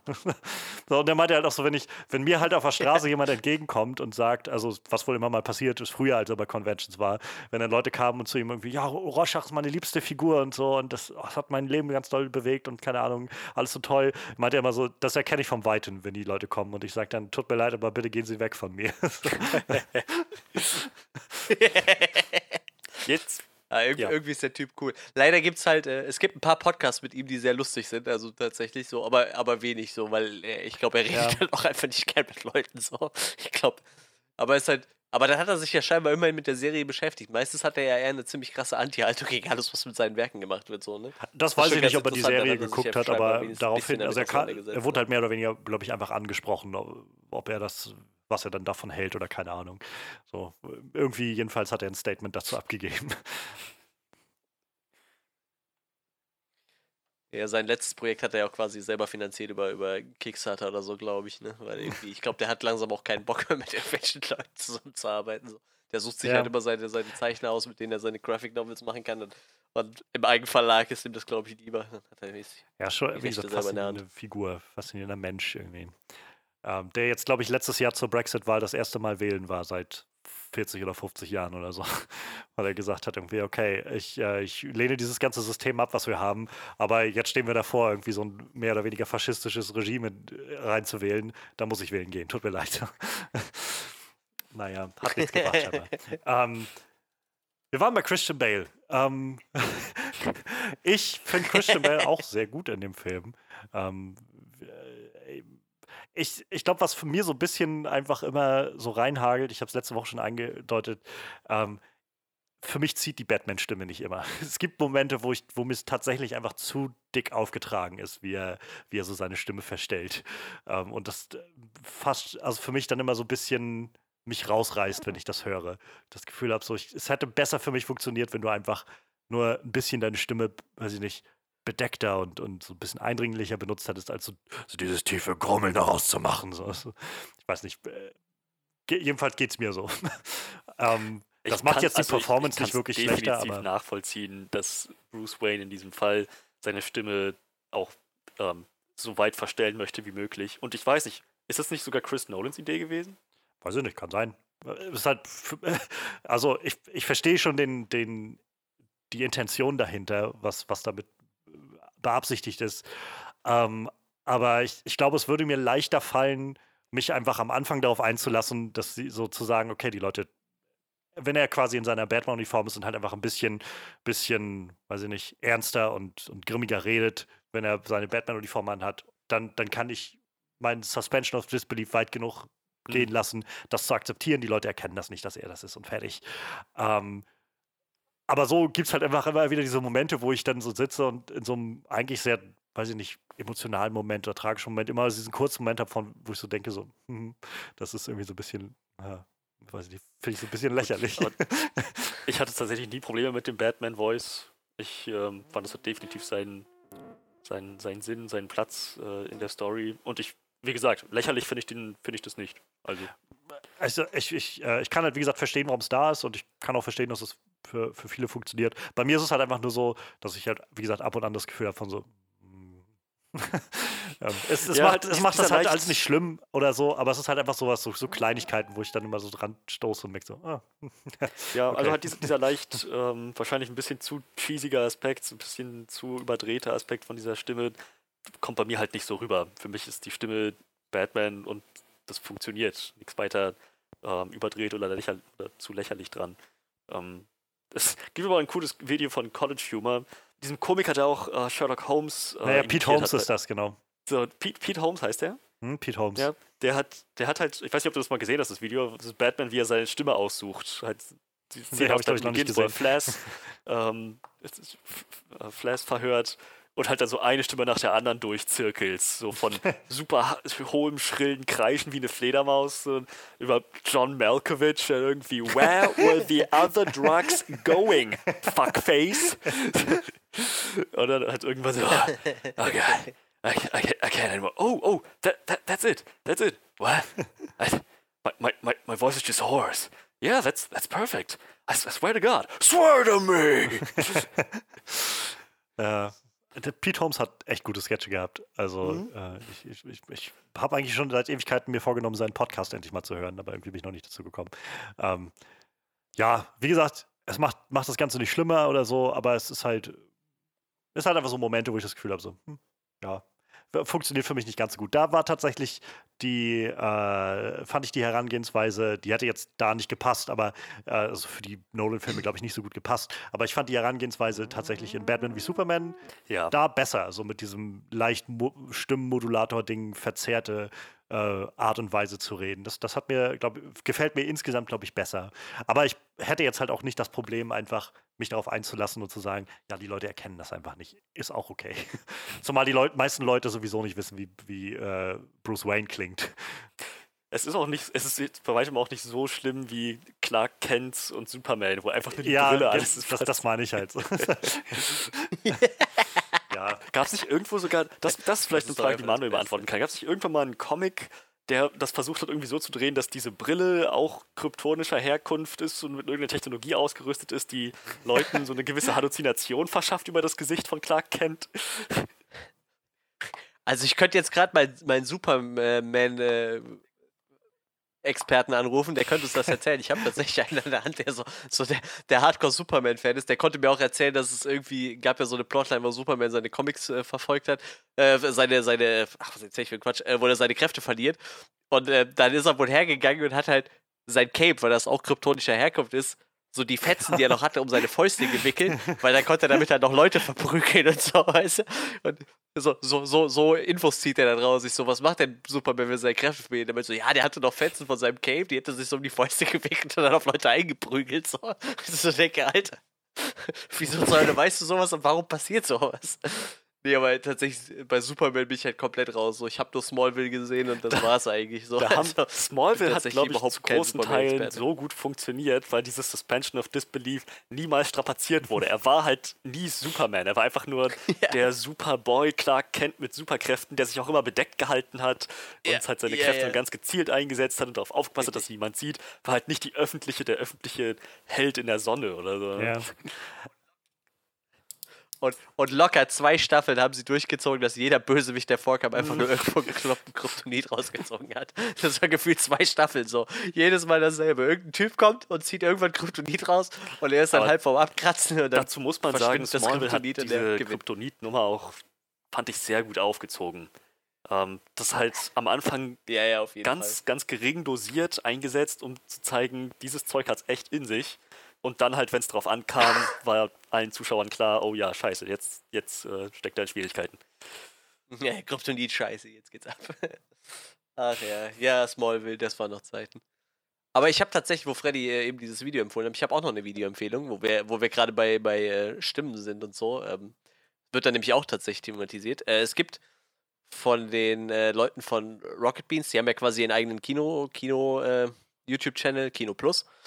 Und äh, da gibt es eine Kategorie, die heißt Auf einen Drink mit. Und ich glaube, vor zwei oder drei Wochen, also noch relativ frisch, ist eine Folge rausgekommen, wo sie auf einen Drink mit mit äh, ja. David Nathan und Simon Jäger, also sprich, äh, ja genau, mit, mit Bruce Wayne und, und dem Joker quasi, äh, mit, mit den Synchronsprechern ein Interview geführt haben. Geht über zwei Stunden, dabei äh, betrinken die sich ein bisschen und äh, tauschen lustige Stories aus, wie dass man zum Beispiel nicht bekifft Fear and Loathing in Las Vegas synchronisieren kann, weil dann kannst du nach einer Viertelstunde wieder nach Hause fahren, weil du keinen Gransatz mehr rauskriegst. Also, gerade David Nathan, der hat halt die geilsten Stories drauf. So. Muss wohl wirklich so abgelaufen sein, dass so der, der Synchronregisseur gesagt hat, so, äh, wegen mir für den Film, um in Stimmung zu kommen, ihr könnt wegen mir alles machen. Und wenn ihr euch Kokain reinzieht vorher, ist es scheißegal. Und er meinte dann so, ja, habe ich mir zu Wort genommen, habe mir direkt so eine richtig schöne Lunte gebaut, habe die mit ins Studio genommen. Eine Viertelstunde später saß ich wieder im Auto und bin nach Hause Simon gefahren oder und ich kriegte keinen Kransatz mehr. Krass. Das ist halt David so krass, Nathan. weil das eigentlich so ein geerdeter Familienmensch ist eigentlich. So der halt so, wenn, also das, das Ja gut, man muss ja sagen, der Film ist ja bald 20 Jahre alt. Ne? Ist einfach Zeit äh, zu haben, mit meinen Liebsten zu verbringen, manchmal auch einfach nur für mich allein zu verbringen und irgendwie ein Videospiel zu spielen, irgendwas die Rübe wegzuballern. ja, ich habe einfach mal so eine Linie Koks gezogen, äh, was man nicht so tut für seinen Job, ne? Ja, wie gesagt, also über, über diese Kiffer-Story hat er ein bisschen erzählt. Nee, aber tatsächlich ging es da auch um, um äh, dieses Stimmverstellen von Batman und er meinte dann halt in dem Zug, ich weiß gar nicht mehr, ob es auch einer von den Dark Knight-Filmen war oder ob es ein anderer Film war, wo er dann meinte halt, du hast halt das Problem, wenn du zum Beispiel die ganze Zeit irgendwie schreien musst oder, oder so eine dunkle Stimme machst, dass, du, mhm. dass deine Stimmbänder irgendwann so angeschlagen bist, dass du halt dann zwei, drei Wochen nicht mehr arbeiten kannst, weil du irgendwelche Knötchen auf den Stimmbändern hast oder so. Und er sagt früher, so zu den Dark Knight-Zeiten, so hat er das halt noch einfach gemacht, so, weil er dachte, das gehört zu seinem Job. So, der sagt, mittlerweile würde ich das einfach nicht mehr machen, dann würde ich es halt ablehnen. Und ich glaube, das ist dann auch der Grund, warum er das zum Beispiel, er spricht ja, glaube ich, im Lego Batman-Movie auch den ja. Batman, ne? Und auch in den Arkham ja, da macht er das ja nicht mehr mit diesen Düsterreden so. Und ich glaube, das ist so der Grund dafür, weil er irgendwann gesagt, gemerkt hat, so, das ist halt echt scheiße für die Stimme. Und er nennt halt da irgendein Beispiel, wo er meint, er konnte halt vier Wochen nicht arbeiten, weil seine Stimme halt so hart im Arsch war danach, weil er irgendwie entweder die ganze Zeit geschrien hat oder so dunkel reden musste, was halt nicht seiner normalen Stimmlage entspricht. Aber den Arkham-Spielen äh, funktioniert, halt, gelassen, ne? funktioniert halt auch besser, weil das diesen ganzen Nolan äh, geerdeten Aspekt nicht mehr hat. Dass alles ja. irgendwie, er muss seine Stimme verstellen, ja, sonst wird es ja, zu stimmt. offensichtlich. So, das ist ein Batman, der da in seinem ganz ikonischen schwarz-grauen Anzug mit super langen Fledermausohren einfach ins, in, in die Anstalt reinspaziert und alle, auf, alle, alle Wachen und Polizisten ihn sofort begrüßen. Oh, Batman, gute Arbeit, komm durch. Bist, bist, du bist hier gerade am Spielen, kann das sein? Irgendwer war das doch jetzt am Spielen von, von euch, oder? Habe ich das gesehen in meiner, in meiner Steam-Liste? Nee. Schwöre, irgendeiner von euch war das war irgendein Arkham-Spiel. Also ich nicht. Vielleicht habe ich mich auch geirrt. Irgendeiner, irgendeiner spielt es auf jeden Fall gerade in meiner Steam-Liste. Sollte ich vielleicht auch mal tun. Ich habe die immer noch nicht durch. Alle drei nicht. Ich muss sagen, ja, wo, wo ähm, auf jeden Fall äh, sehr zu empfehlen. Ich ne? finde die langen Batman-Ohren seltsam. ich, weiß, ich weiß, da gibt es, glaube ich, unterschiedliche Lager von den ja. Leuten, die so Liebe die. lang oder kurz. Ich weiß, es sieht irgendwie einfach immer noch, vielleicht habe ich zu wenig Kontakt gehabt bisher mit den langen Ohren, aber irgendwie sieht das einfach seltsam für mich aus. Ich finde, also die kurzen Ohren sind auf jeden Fall praktischer, sag ich mal, gerade in den Nolan-Filmen, so mit, mit, dieser Maske, die halt ganz schnittig ist, wo er beweglich. Äh, bleiben muss, ganz realistisch alles gehalten ist, aber die langen Ohren sind halt richtig bestialisch. So mehr dieser Fledermaus-Charakter. Wenn dich, wenn dich Batmans Silhouette, die, also die, die, die Arkham-Batman-Silhouette irgendwie nachts, weil wenn ihr das mal nachts irgendwo begegnet, wirklich nur der Schatten, nur der Umriss, da denkst du echt so, scheiße, was ist das für ein Vieh? ja, da ist was dran. Ähm, ja. Kommen wir nochmal zu The Dark Knight zurück. ähm, was ich sehr mag bei dem Ganzen, das fiel mir heute, glaube ich, das erste Mal so wirklich gezielt auf irgendwie. So, was sie mit Batman nämlich anstoßen in dem Ganzen und was irgendwie, finde ich, sehr gut reinpasst in diese, diesen Film, ähm, also auch in den Ton dieser, Chris Nolan-Filme, ist dieses Element, ähm, dass sie schon so ein bisschen herausfordern, wie richtig oder falsch die Existenz von Batman eigentlich ist. Von jemandem, der halt das Recht einfach komplett in seine eigenen Hände nimmt und ähm, einfach, naja, selbst zum, zum Richter wird über, über richtig und falsch. Und äh, ich, im Endeffekt bin ich ein bisschen enttäuscht, weil ich das Gefühl habe, der Film lässt das ab einem gewissen Punkt einfach so ein bisschen fallen. Ähm, aber es gibt halt viele Elemente in dem ganzen Ding, eigentlich von Anfang an, die immer mal wieder so aufbringen. Vielleicht ist das gar nicht so geil, wenn ein so ein Typ einfach alles selbst in die Hand nimmt und einfach naja, keine Ahnung, er einfach aus eigener Hand anfängt, so ein Sonarsystem bauen zu lassen, mit dem er Leute abhören kann, überall und wo er will ja. oder so. Ähm, aber auch schon zu Anfang. Also es gibt äh, so dieser Moment, wo er, ähm, wo, wo diese Leute auftauchen, die anfangen, ihn nachzumachen oder sowas, diese Copycats. Der Film umgeht das so ein bisschen damit, dass er halt ähm, so suggeriert, dass das alles so, weiß ich, so ein bisschen unförmige Schlabbis sind, die da ankommen in ihren Kostümen und eigentlich nicht wissen, was sie da machen. Ähm, aber ich, also ich fand die Frage halt schon legitim, so dass die der Film stellt, an der Stelle zu sagen, naja, er, er wollte ein Symbol sein und was inspirieren und das gehört zu den Sachen, die inspiriert werden. Und es ist auch gut möglich, dass, ähm, dass vielleicht ja auch jemand inspiriert wird davon, der eben nicht, sag ich mal, völlig jenseits seiner Fähigkeiten anfängt, sich in ein Batman-Kostüm zu zwängen, sondern auch irgendjemand, der, weiß ich, so wie, wie jetzt im The Dark Knight Rises sieht man es dann ja später irgendwie der, der Robin, der neue, äh, mhm. jüngere Typ. So diese Leute, die anfangen, dadurch auch mehr das Gefühl zu bekommen, dass sie das Recht in ihre eigene Hand nehmen können und irgendwie da damit, ja, irgendwie, so dass das gerecht, die, die Gerechtigkeit in die Stadt bringen können, wieder auf ihre ganz eigene Art und Weise. Und dass sie dann auch gleichzeitig so ein bisschen, so habe ich es jedenfalls gesehen, ähm, auch, auch irgendwo so mit reinbringen, dass Batman, was das angeht, eben nicht ganz fehlerfrei ist. So, dass er schon auch, ich weiß nicht, für mich wirkt es so ein bisschen wie Ego, was da mit drin steckt, so dass er irgendwie sagt, also schon so suggeriert, so ich bin der einzige Batman, ich bin derjenige, der das macht, ich gebe das nicht außer Hand. Ähm, und ähm, ich fand da hingegen diesen Subplot noch ganz nett, der mit eingezogen wurde, um diesen äh, Wayne Enterprises Angestellten, der halt rausgefunden hat, dass Bruce Wayne das ist, wo irgendwie, fand ich, mhm. nochmal klarer gemacht wurde, dass genau das der Punkt ist. Also es geht nicht nur darum, dass, dass äh, er das alles macht, einfach auf eigene Faust oder so. Ähm, er ist auch ganz gezielt davon äh, oder davon getrieben, das halt nicht zu teilen mit, mit anderen Leuten. Und das kommt dann zurück zu diesem Table-Gespräch, äh, was, was sie alle Mann haben mit, mit Rachel und äh, Dent, wo es halt darum geht. Und Dent ja so diese, diese Position vertritt. Auch in der römischen äh, äh Demokratie war es halt ganz normal, dass man in, in, schweren Zeiten irgendwie die Macht an einen äh, Anführer abgegeben hat und Rachel halt meint, naja, und das letzte Mal war dann Julius Caesar und danach gab es keine Republik mehr. Und ich mag diese Töne. Ich mag, dass der Film das so ein bisschen reinschmeißen in, in, und anspricht. Ähm, denn letztendlich machen wir uns nichts vor, diese ganzen Heldenfantasien, die wir haben, sind alle so ein, so ein gutes Stück, sehr antidemokratisch, immer in dieser Vorstellung von, ja, nee, wir brauchen einfach nur einen starken Mann, meistens einen starken Mann, aber eine starke Figur halt, die, die kommt und das alles in die Hand nimmt und, und für uns entscheidet und dann ist alles gut so. Und ähm, wie gesagt, ich mag, dass der Film das anschneidet. Finde habe deshalb auch tatsächlich gleichzeitig so ein bisschen das Gefühl, dass er am Schluss sich so ein bisschen rauswindet, indem er sagt, naja, in diesem Fall war das jetzt halt nötig, dass, dass man das mal machen musste. Naja, aber ich meine, letzten Endes, ich, wie, wie, meinst wie, äh, erläutere, wie meinst du, haben sie sich rausgefunden? Naja, wie gesagt, das Ganze wird, fand, also ich fand gerade in der ersten Hälfte wurde das Ganze ziemlich aufgeworfen, diese Frage, wurde ziemlich stark in den Fokus gesetzt und angebracht und zu, gesagt irgendwie, wie richtig ist denn das, dass dieser Fledermausmann hier unterwegs ist? Und ähm, wie gesagt, ich finde, dieses, dieses Gespräch am Tisch hat das irgendwie sehr auf den Punkt gebracht und jeweils mir das Gefühl gegeben, dass das durchaus was ist, so durchaus Gedanken sind, die der Film anstoßen will. Und sobald dann aber der Joker irgendwie so wirklich in Fahrt kommt und in der zweiten Hälfte aktiv ist, ähm, habe ich halt nur mehr das Gefühl gehabt, dass es so ein bisschen wieder fallen gelassen wurde mit dem Fokus auf, naja, wir brauchen es jetzt dieses Mal halt. Wir brauchen halt jetzt mal so einen starken Mann, der hier durchgreift. Ähm, denn wir haben jetzt das Problem mit dem Joker. Und danach wurde es halt nicht mehr wirklich angeschnitten. So, es gab halt dann noch, wie gesagt, diese ganze Sonar-Sache, wo so ein bisschen klarer auch nochmal gesagt wurde, also Lucius Fox ja auch gesagt hat, okay, ich bin raus, wenn das Ding jetzt anbleibt. Ähm, wenn es anbleibt. Ja, wenn es anbleibt, bin ich raus. Ähm, und letztendlich umgeht der Film halt so ein bisschen diese, diese ähm, die Problematik, sag ich mal, dadurch, dass Batman am Ende zwangsläufig ge sich gezwungen sieht, halt in den Schatten zu treten und sich zur Ruhe zu setzen. Und das funktioniert halt, ohne Frage. Und wie, wie gesagt, ich finde es auch jetzt nicht weiter schlimm. Äh, aber er, er umgeht halt, finde ich, damit so, so wirklich Position zu beziehen.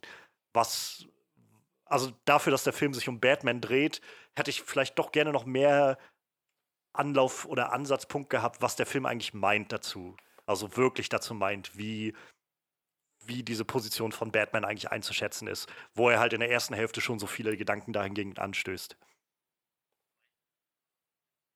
Aber ist nicht quasi das ganze Ende, also diese, diese, ähm, ich nenne es mal Auflösung mit, mit, mit Harvey Dent, wo er sich dann quasi mehr oder weniger für ihn als Opfer, ne, nicht opfert, wie nennt man das? Also nachher wird der Harvey Dent quasi als der Gute dargestellt.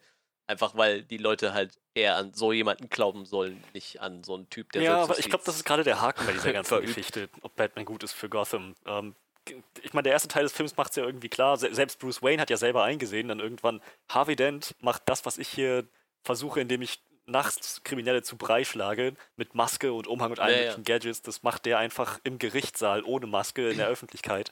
So, das ist der Held, den Gotham braucht. Bruce Wayne war selber bereit, sich zur Ruhe zu setzen und Harvey Dent das quasi zu übergeben.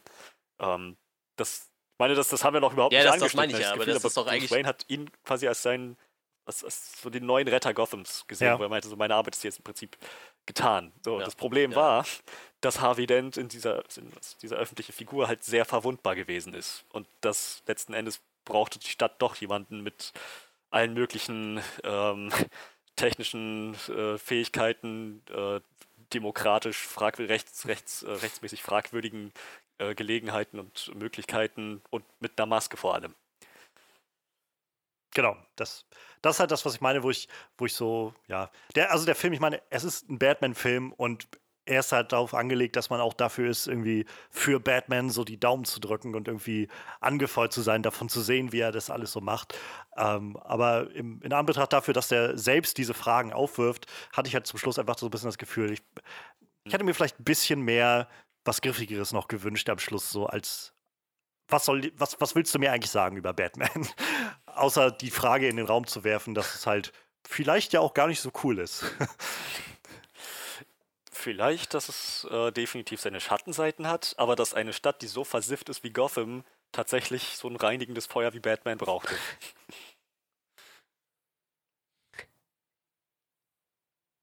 ja, so habe ich das. Also, aber man kann es natürlich äh, so oder so auslegen letzten Endes, ähm, man kann argumentieren, dass The Dark Knight Rises, Batman hat die Stadt gerettet vor der atomaren Explosion. Gotham wäre ein Krater gewesen ohne Batman. Andererseits kann man argumentieren, dass wenn Batman diese ganze Nummer mit der, mit der äh, Liga der Schatten nicht hätte, diesen, diese, diesen Konflikt, diese Auseinandersetzung, wenn er, den, wenn er die nicht so verraten hätte, wenn er gar nicht erst so auf diesen Pfad eingestiegen wäre, dann wäre Bane wahrscheinlich auch nicht auf ihn aufmerksam geworden, beziehungsweise Talia al Ghul. Ja. Ich glaube, da werden wir nächste Woche nochmal drüber sprechen. ja. Ich bin tatsächlich auch schon sehr gespannt. Ich habe The Dark Knight Rises länger nicht mehr gesehen. In meiner Erinnerung war das einer der, also eher der, der drittplatzierte in dieser Trilogie. Ich bin gespannt, was ich nach einem Rewatch dann nochmal denke und was wir nächste Woche dann dazu nochmal haben. Ähm, aber ja, er war, wir haben noch gar nicht über Dent zum Beispiel gesprochen. Aber wenn ihr noch Gedanken zu Batman habt, dann auch immer gerne mit Gedanken dazu. Also, also ich denke, da wird sicherlich doch irgendwas kommen. Wir können gerne erstmal über Dent sprechen. Wir haben jetzt über Joker ordentlich gesprochen, wir haben über Batman gesprochen, was, das, was er für Gotham bedeutet. Und wir haben über die jeweiligen Schauspieler gesprochen. Wir haben noch nicht über Dent und äh, Aaron Eckhart gesprochen, den ich damals zum ersten Mal, glaube ich, wahrgenommen habe als Schauspieler und ziemlich, ziemlich begeistert war. Ich muss gerade gucken, ich habe Er hat danach noch in irgend so einer ich, ich würde es gar nicht mal Rom-Com nennen. Ähm, kriegt mit, dass seine Frau ihn betrügt oder so. Oder äh, er trennt sich von seiner, seine Frau trennt sich von ihm. Und ähm, er ist dann halt so, so dieser mit-40er Single-Mann in der Midlife-Crisis, der sich dann irgendwie dann neu wiederfindet, so anfängt, äh, schwimmen zu gehen, Sport zu treiben und halt nicht so ganz klischeemäßig so ein Sixpack bekommt und äh, super handsome abnimmt, sondern halt nur so ein bisschen seine Wampe wegschwimmt. So, und das für ihn so ein, so ein richtiges, so ein richtiger Erfolg ist, so irgendwie neue Kontakte knüpft, so ein, so, so ein bisschen Indie-mäßig. Und da dachte ich, meine Güte, das ist Harvey Dent. Das war bestimmt World Invasion Battle Los Angeles. ja, so. Ich bin auch tatsächlich im Überlegen, was ich. Er ist auf jeden Fall ein ziemlich guter Schauspieler. Also. Ähm, ist halt, ich hatte es schon zur Sprache gebracht, so ich finde es halt sehr nett, dass sie, dass sie Harvey Dent halt so viel Tiefe auch geben. Also ähm, wir hatten es letztes Mal schon gesagt gehabt, nach der letzte Film, also Batman Begins, hat ja vor allem zwei Villains in den Fokus gestellt, die einfach auf der großen Leinwand jedenfalls noch unbekannt waren von den Batman-Villains. Ähm, so Scarecrow und Ra's al Ghul hat es noch nicht gesehen, also hat man so noch nicht gesehen. Und ähm, jetzt kamen zwei Villains, die es schon mal zu sehen gab, Two-Face und ähm, und äh, der Joker. Und sowohl der Joker wurde halt völlig anders angegangen und über den Haufen geworfen, sag ich mal, das Konzept. Und bei, bei Two-Face habe ich fast das Gefühl, noch mehr sogar. Also Tommy Lee Jones Two-Face war halt, weiß ich nicht, ich glaube, der wurde im, im Gerichtssaal mit Säure beschüttet und hat aus irgendeinem Grund Batman dafür verantwortlich gemacht. Und das war so ziemlich die Tiefe, die diese Figur hatte. Und davon ab war er dann, hat er versucht, irgendwie Jim Carrey nachzumachen in diesem Film. Ähm, und hier jetzt so ein, so ein Harvey Dent zu sehen, der über weite Strecken des Films ja eigentlich eher eine, eine positive Kraft ist oder jedenfalls so inszeniert wird und immer wieder auch die Frage aufgeworfen wird, ob er nicht, äh, nicht das Ganze übernehmen kann für Gotham, so ein bisschen alles ähm, in neue Richtungen zu lenken, in, in bessere Fahrwasser zu bringen. Ähm, und dann diesen Fall zu sehen von, von ganz oben bis, naja, ganz unten im, im wahrsten Sinne des Wortes, wenn er nachher einfach in den Tod fällt. Ähm, das ist schon, schon eine sehr andere Herangehensweise, die diese Figur ja um, um tausendmal irgendwie dreidimensionaler macht.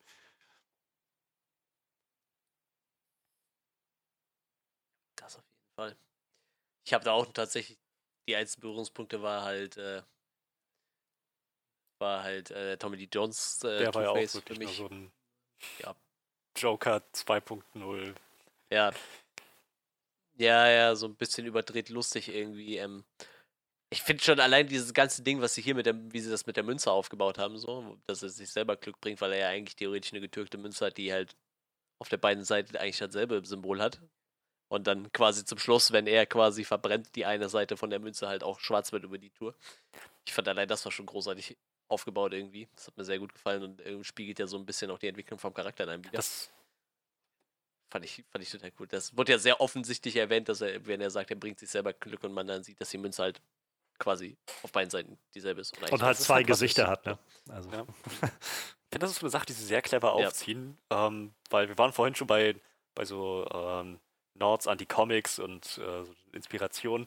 Letzten Endes die Szene im Gerichtssaal, der Harvey Dent von dem äh, Mafiosi-Handlanger die Säure ins Gesicht geschüttet bekommt, wurde, glaube ich, in verschiedenen Comics umgesetzt. Ähm, ich meine sogar irgendwo ähm, auf, auf äh, Zeichentrickfilm äh, auch umgesetzt.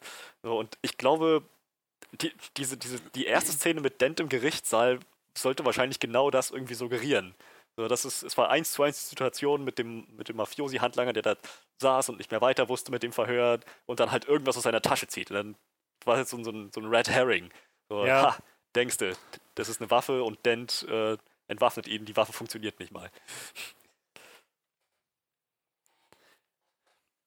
Ja, da, da sind so einige nette Nods, irgendwie so, so Richtungen und, und Kopfnicken irgendwie in äh, andere Sachen drin. Ich finde es, waren schon beim Joker, aber letztendlich also ich glaube, das ist so ein, so ein kleiner Augenzwinker in, in den Tim Burton Batman-Film.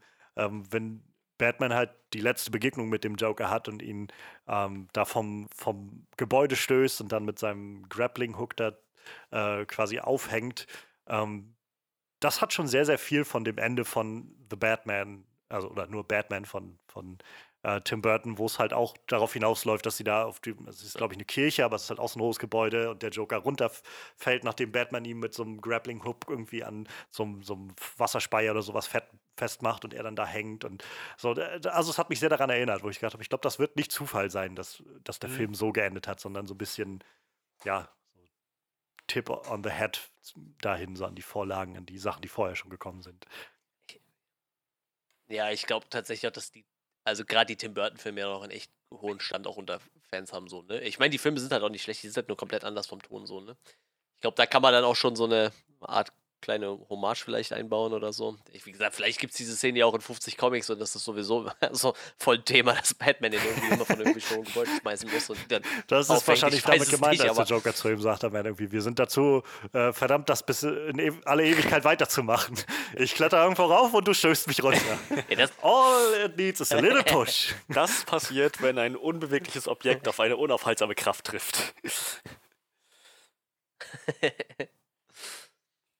Ja, aber äh, Harvey Dent, also äh, viel, viel Raum wird dem eingeräumt. Ich hatte tatsächlich in meiner Erinnerung war mehr Zeit auch noch, bis er dann, also, also quasi, er hat, hätte mehr Zeit als, als Two-Face gehabt in meiner Erinnerung, dass das früher passiert wäre.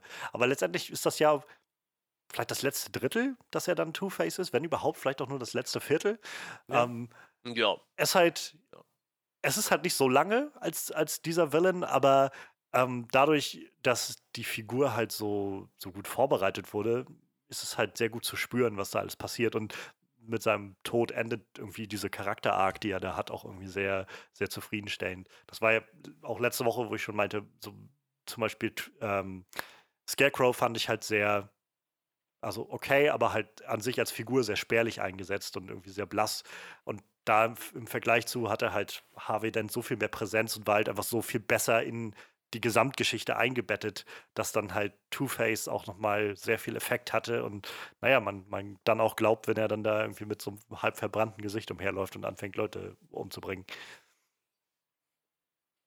Was übrigens mhm. echt fies aussah.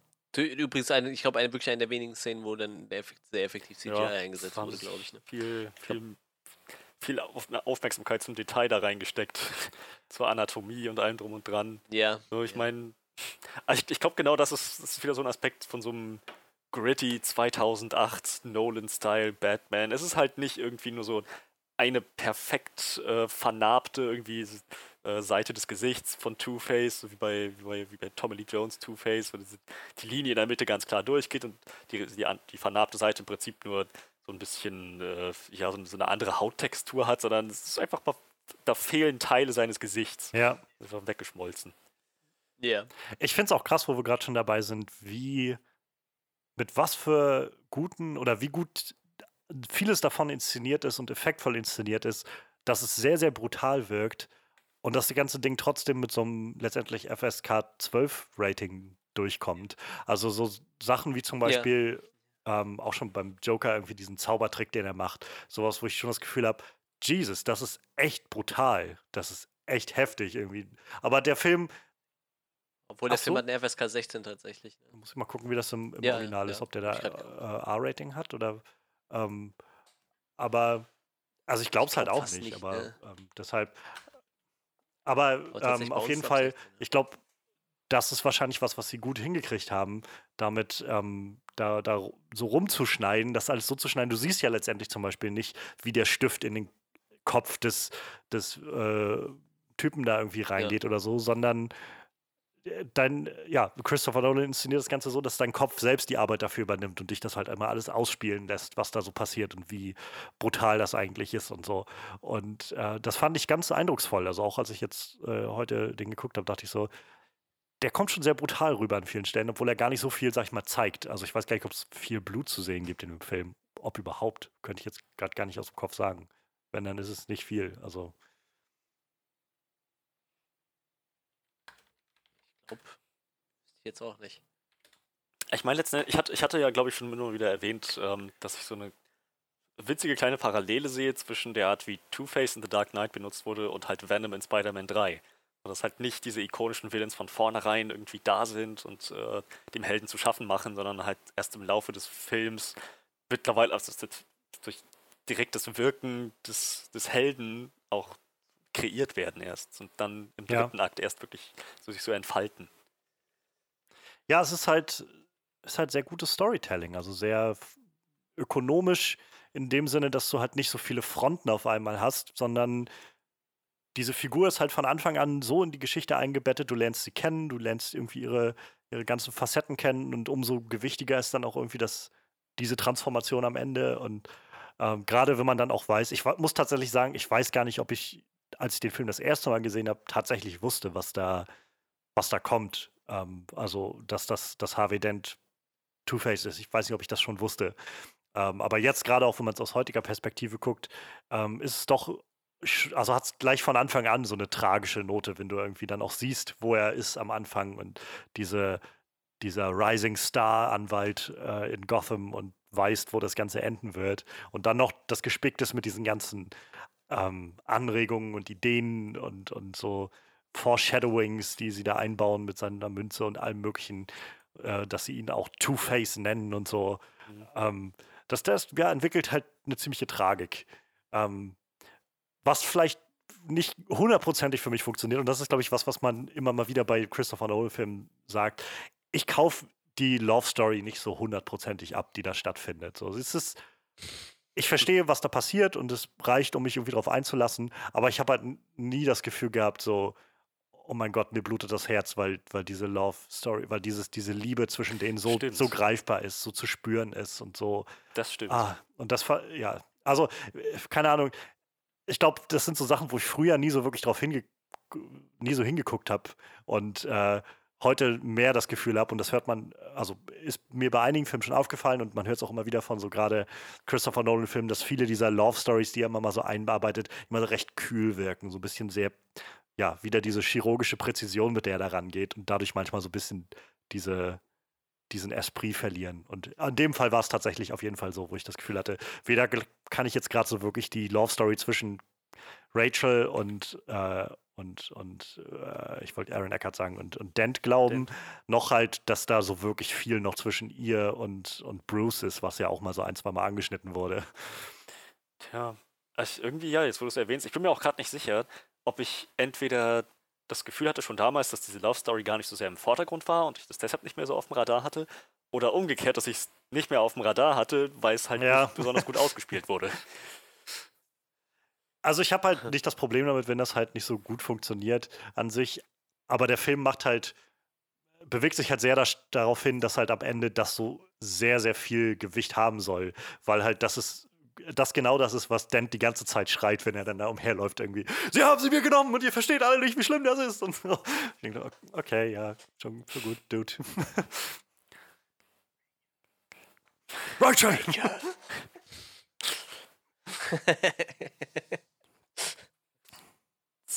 ja, auch das. Ich weiß nicht. Ich, ich nehme halt, äh, es gibt halt nur eine Batman-Beziehung, die ich ernst nehme und das ist die zu Sorry, welche? Das ist mir einfach mal scheißegal. Ah. Die zu Catwoman. Uh, da reden wir wahrscheinlich in The Dark Knight Rises. Das ist für mich immer noch Batmans. Ja, eben. Oh, ich, weiß, ich, weiß nicht, ich habe uh, den, den animierten Film Batman Hush uh, vor ein, zwei Monaten gesehen. Und ich weiß nicht, ob es in den Comics auch so ist, aber ich habe den, hab den Eindruck, so die Batman-Catwoman-Dynamik wurde da super, super gut eingefangen. Ist auch. Also, ja, ich habe. Ja. Ich, ich habe einen Paperback von, von den New 52 äh, ein Catwoman-Paperback, ne? Also den ersten habe ich mir geholt, weil ich dachte, Catwoman ist vielleicht ganz geil.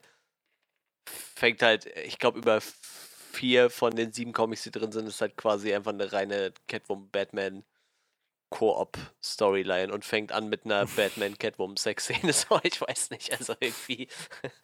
Also ich glaube, ich glaube, das ist so das häufigste Crossover, ne? Ja. Catwoman und Batman wahrscheinlich in diesem ganzen Batman-Universum habe ich so das Gefühl. Ich glaube, die haben da schon die krasseste Dynamik und ich weiß nicht, für mich halt immer so die zwei, die so zusammengehören irgendwie. Und ich weiß nicht, ich, ich weiß nicht, ob ihr das mitgekriegt habt mit dieser äh, Ach Hochzeit, ja. die da irgendwie im Raum stand letztes Jahr, die dann leider geplatzt ist. Fand ich tatsächlich echt irgendwie traurig und mitnehmen. Ich habe die Story nicht gelesen, so, aber irgendwie so, du liest halt so, wo es drauf hinausläuft, irgendwie, das ging ja dann durch alle äh, Comic-News-Portale und und die so, ja, und bald kommt die Hochzeit. Und dann gab es noch diesen Teil mit dem Joker, der halt echt traurig war, dass er keine Einladung bekommen hat und so.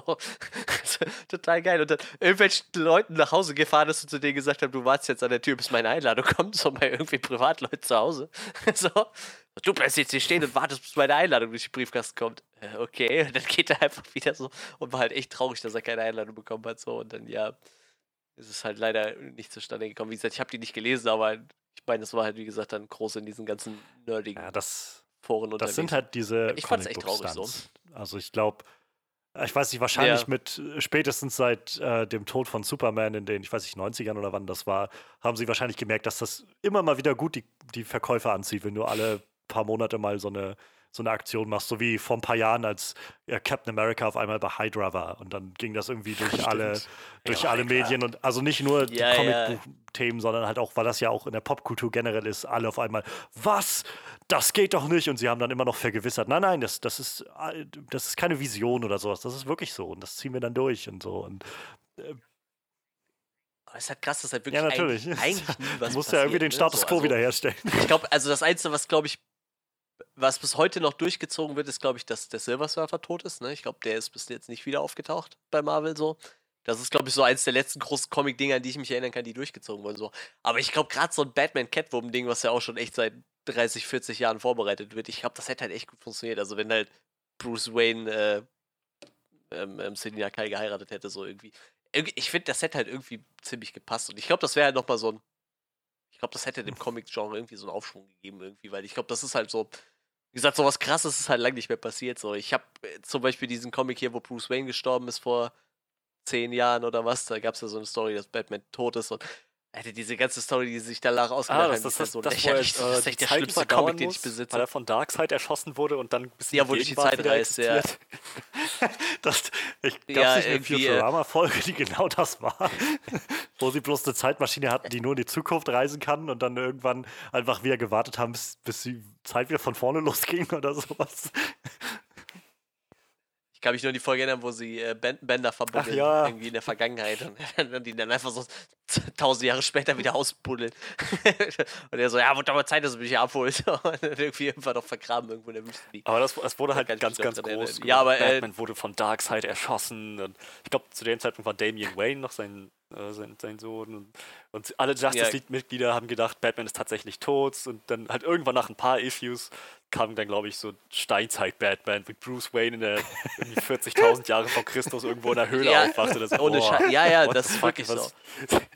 Und äh, er, er baut er ja, ja, genau. ein Batman-Kostüm, in dem er irgendwelche Tiere häutet und so. Das ist so richtig schräg. Also ich, ich habe den Paperback hier stehen. Also das war so, du stehst in Köln am Hauptbahnhof und hast noch eine Stunde Zeit, bis der Zug kommt. Und denkst so, komm, gehst du mal im, im Ludwig vorbei, das ist da der große, große Bücherladen im, im Hauptbahnhof. Und dann steht da so ein Batman-Paperback und, dann äh, liest so, ja, Bruce Wayne wird tot und wie kehrt er wieder zurück? Und ja, klingt ja ganz spannend. Dann liest du das Bild und dann sind das halt so fünf Zeitreise-Stories. Ja, denkst, boah, ist das eine Werkzeuggürtel. Das ist nicht dieses nur ein Knüppel bei Feuerstein ja.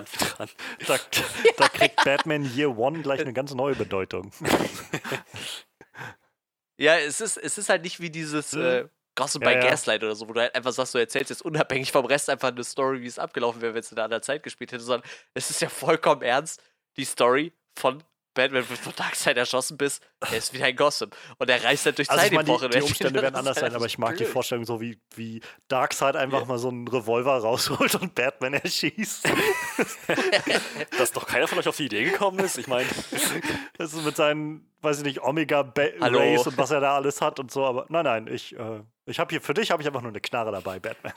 da, da müsste ich aber mal kurz einklinken, ähm, denn Batman ist äh, bekanntermaßen, das, also Batman ist bekannt dafür, dass er so ziemlich der einzige sterbliche ist, der einzige, die einzige sterbliche Figur, die es jemals geschafft hat, Darkseids Omega Beams auszuweichen auf ganz normale, ohne Superkräften, ohne Superkräfte verstärkte Art und Weise. wo halt selbst Darkseid sich dachte, so, wie? Wie zur Hölle? Ach, okay, hol ich halt meinen Revolver raus. ja, ganz genau. Also die Omega Beams sind dann ja, bei Darkseid wohl schon hinaus. Ich, ich meine sogar, es war eine Waffe, die dazu designt war, Darkseid zu töten. Da hat er aber selber seine Hände da irgendwie dran gekriegt und dann damit Batman abgeknallt. Und selbst das hat ihn nicht getötet, sondern bloß in die Steinzeit ja. geschickt. Er ist halt Batman. Because he's Batman. Das ist dann auch, glaube ich, die Zeit, wo Dick Grayson das Kostüm mhm. getragen hat, ne? Oder irgendwie so in der Zwischenzeit. So für, für weiß ich nicht, wie lange haben sie es durchgezogen? Zwei Monate oder so, ne? Weil, mein Fakt, ich will halt niemand Batman sterben sehen. So. Dann doch lieber eine Hochzeit mit Catwoman, verdammte Scheiße. Naja, egal, vielleicht, äh, da können wir dann nächste Woche noch mal ein bisschen drauf eingehen. Was ich eigentlich noch sagen wollte zu Batman und Catwoman, äh, eine der besten Sachen, glaube ich, aus den Tim Burton Sachen ist äh, diese Beziehung zwischen äh, Michelle Pfeiffers Catwoman und ja. Michael Keatons Batman. Die ist wirklich, wirklich gut getroffen. Also die, diese Beziehung zwischen denen sehr intensiv und äh, Tim Burton-mäßig irgendwie auch sexualisiert, aber ähm, ja, sehr, sehr gut getroffen. Und ich glaube, dass das da für viele so das losgetreten hat, so ein bisschen diese, ähm, dieses Pairing von den beiden. Ja, ja, in den Comics ist schon was länger Thema, aber gut, äh, ich glaube, das ist ja auch nicht mehr so das Golden Age der Comics gewesen zu der Zeit. Ja. Glaube ich. So, Anfang der 90er ging das noch so, aber dann irgendwann ist das ja auch wieder ziemlich abgeflaut. Und jetzt, ich weiß nicht, ich glaube, jetzt fahren die sich alle prinzipiell ganz gut in Zeiten, wo Printmedien einfach mehr oder weniger tot sind. Ne?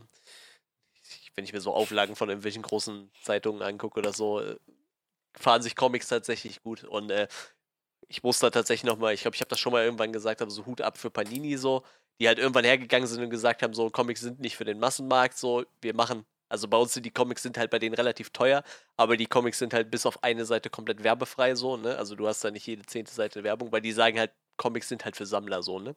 Und das ziehen die halt voll durch. Und bei denen ist halt alles sehr hochwertig vom Druck. Das ist nicht dieses Zeitungspapier, was man aus den 70ern kennt. So, ich habe ja noch so ein paar Spider-Mans aus den 70ern, die halt effektiv auf Zeitungspapier gedruckt sind. So, ist wirklich sehr hochwertig und wie gesagt, bis auf die letzte Seite, also quasi die Innenseite vom, vom, vom Cover quasi, ist halt eine Seite Werbung und auch nur für andere Comics. Und sonst ist das komplett werbefrei. Also muss man sagen, Hut ab so. Ja. Wie gesagt, die haben es halt erkannt so. Das ist halt leider kein Massenmedium so, die haben halt relativ kleine Auflagen, aber, krass, aber dafür ist die ich. Also ich meine, bei uns ja, ich glaube in Deutschland waren jetzt Comics sowieso nie das große Ding, aber auch in Amerika, also ich meine, ja, das stimmt. so wenn man wenn man liest, ich glaube mittlerweile ist es ja relativ normal, dass so diese neuen Ausgaben und so irgendwo so in den, weiß ich nicht, Tausendern, so Zehntausendern Bereichen liegen, so 30.000, 50.000, vielleicht mal 100.000, ja. 200.000 oder so, aber viel mehr ist es nicht. Und wenn du dann so liest, dass, weiß ich nicht, so gerade in den 90ern, als es dann so losging, diese, diese edgige neue Phase, so als dann so die Rob Liefeld und Todd McFarlanes kamen und dann auf einmal so die erste Ausgabe von Spider-Man, Venom oder was auch immer oder von, äh, von Spawn so über eine Million Copies verkauft haben. So, und das war halt normal, so, weil auch alle gedacht haben, ja.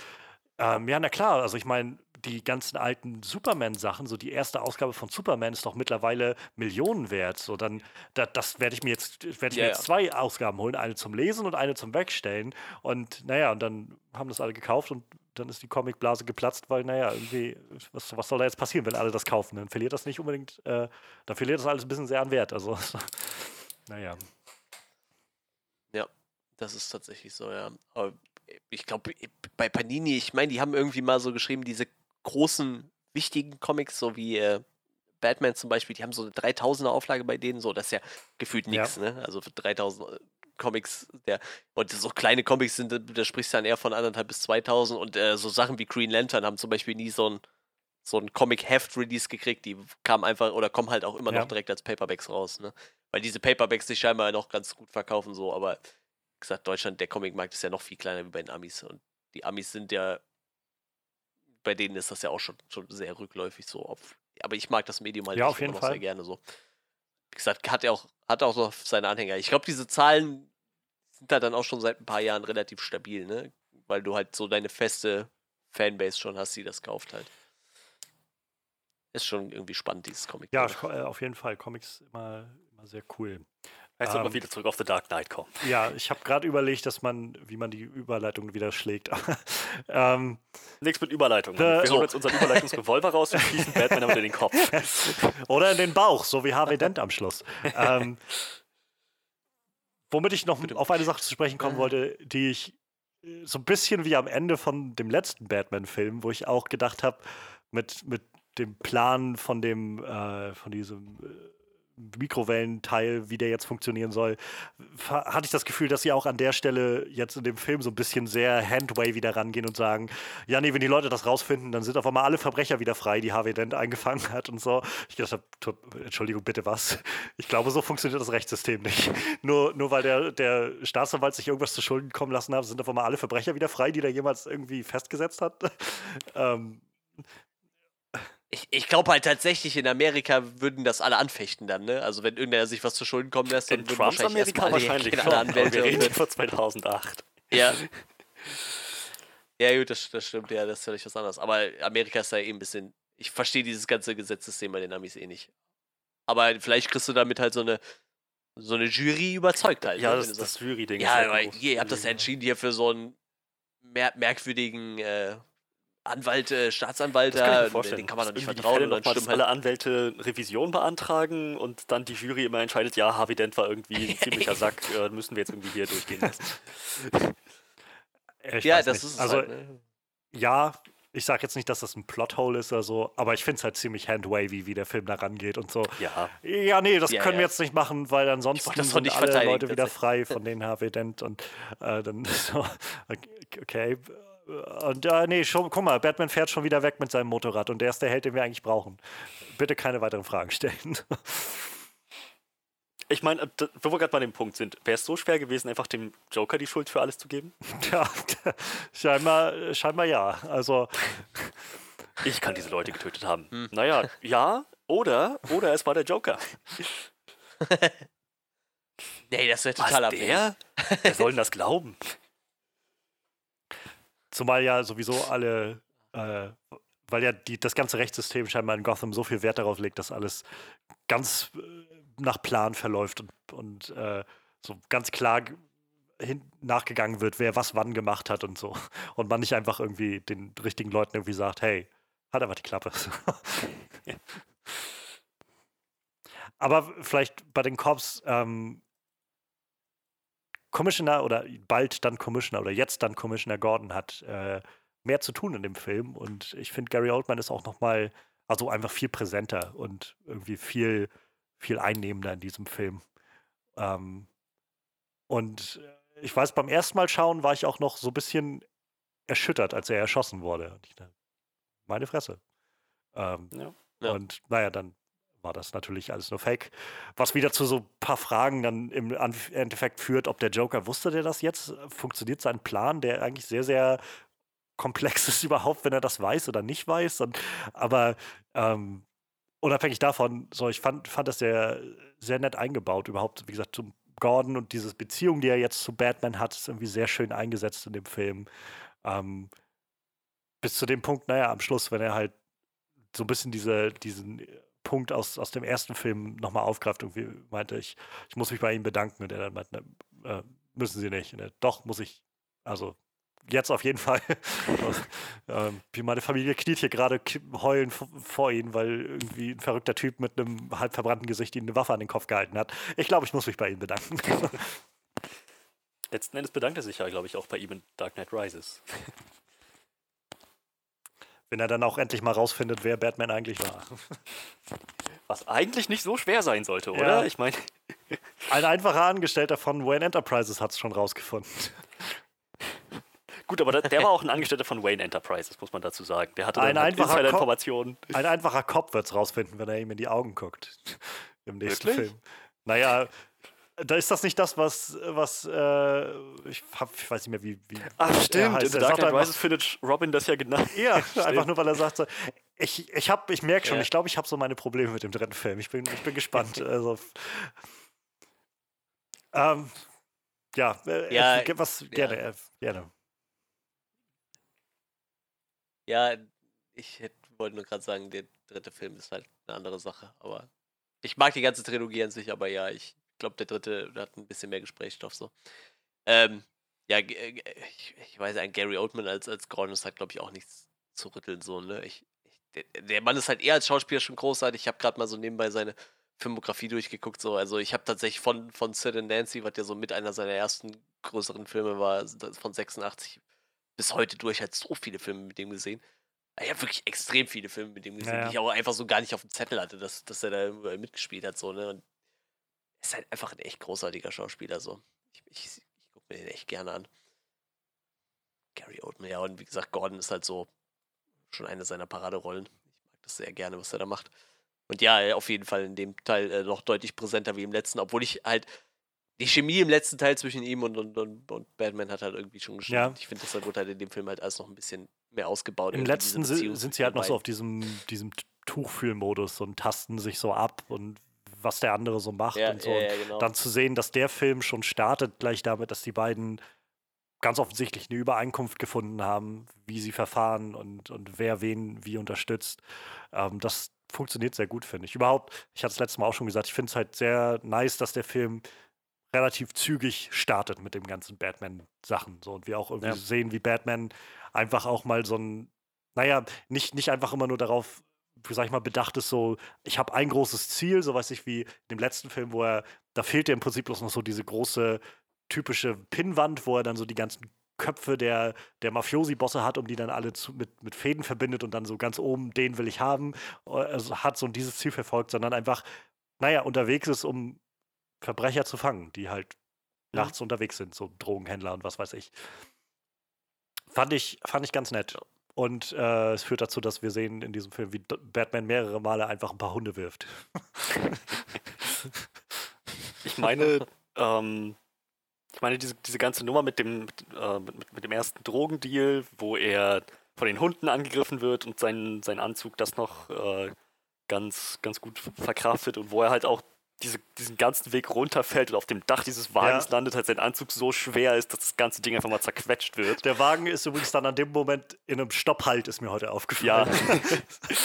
Batman hat den Wagen. Da muss wohl sehr viel wichtige Technik von dem Wagen im Dach gewesen sein.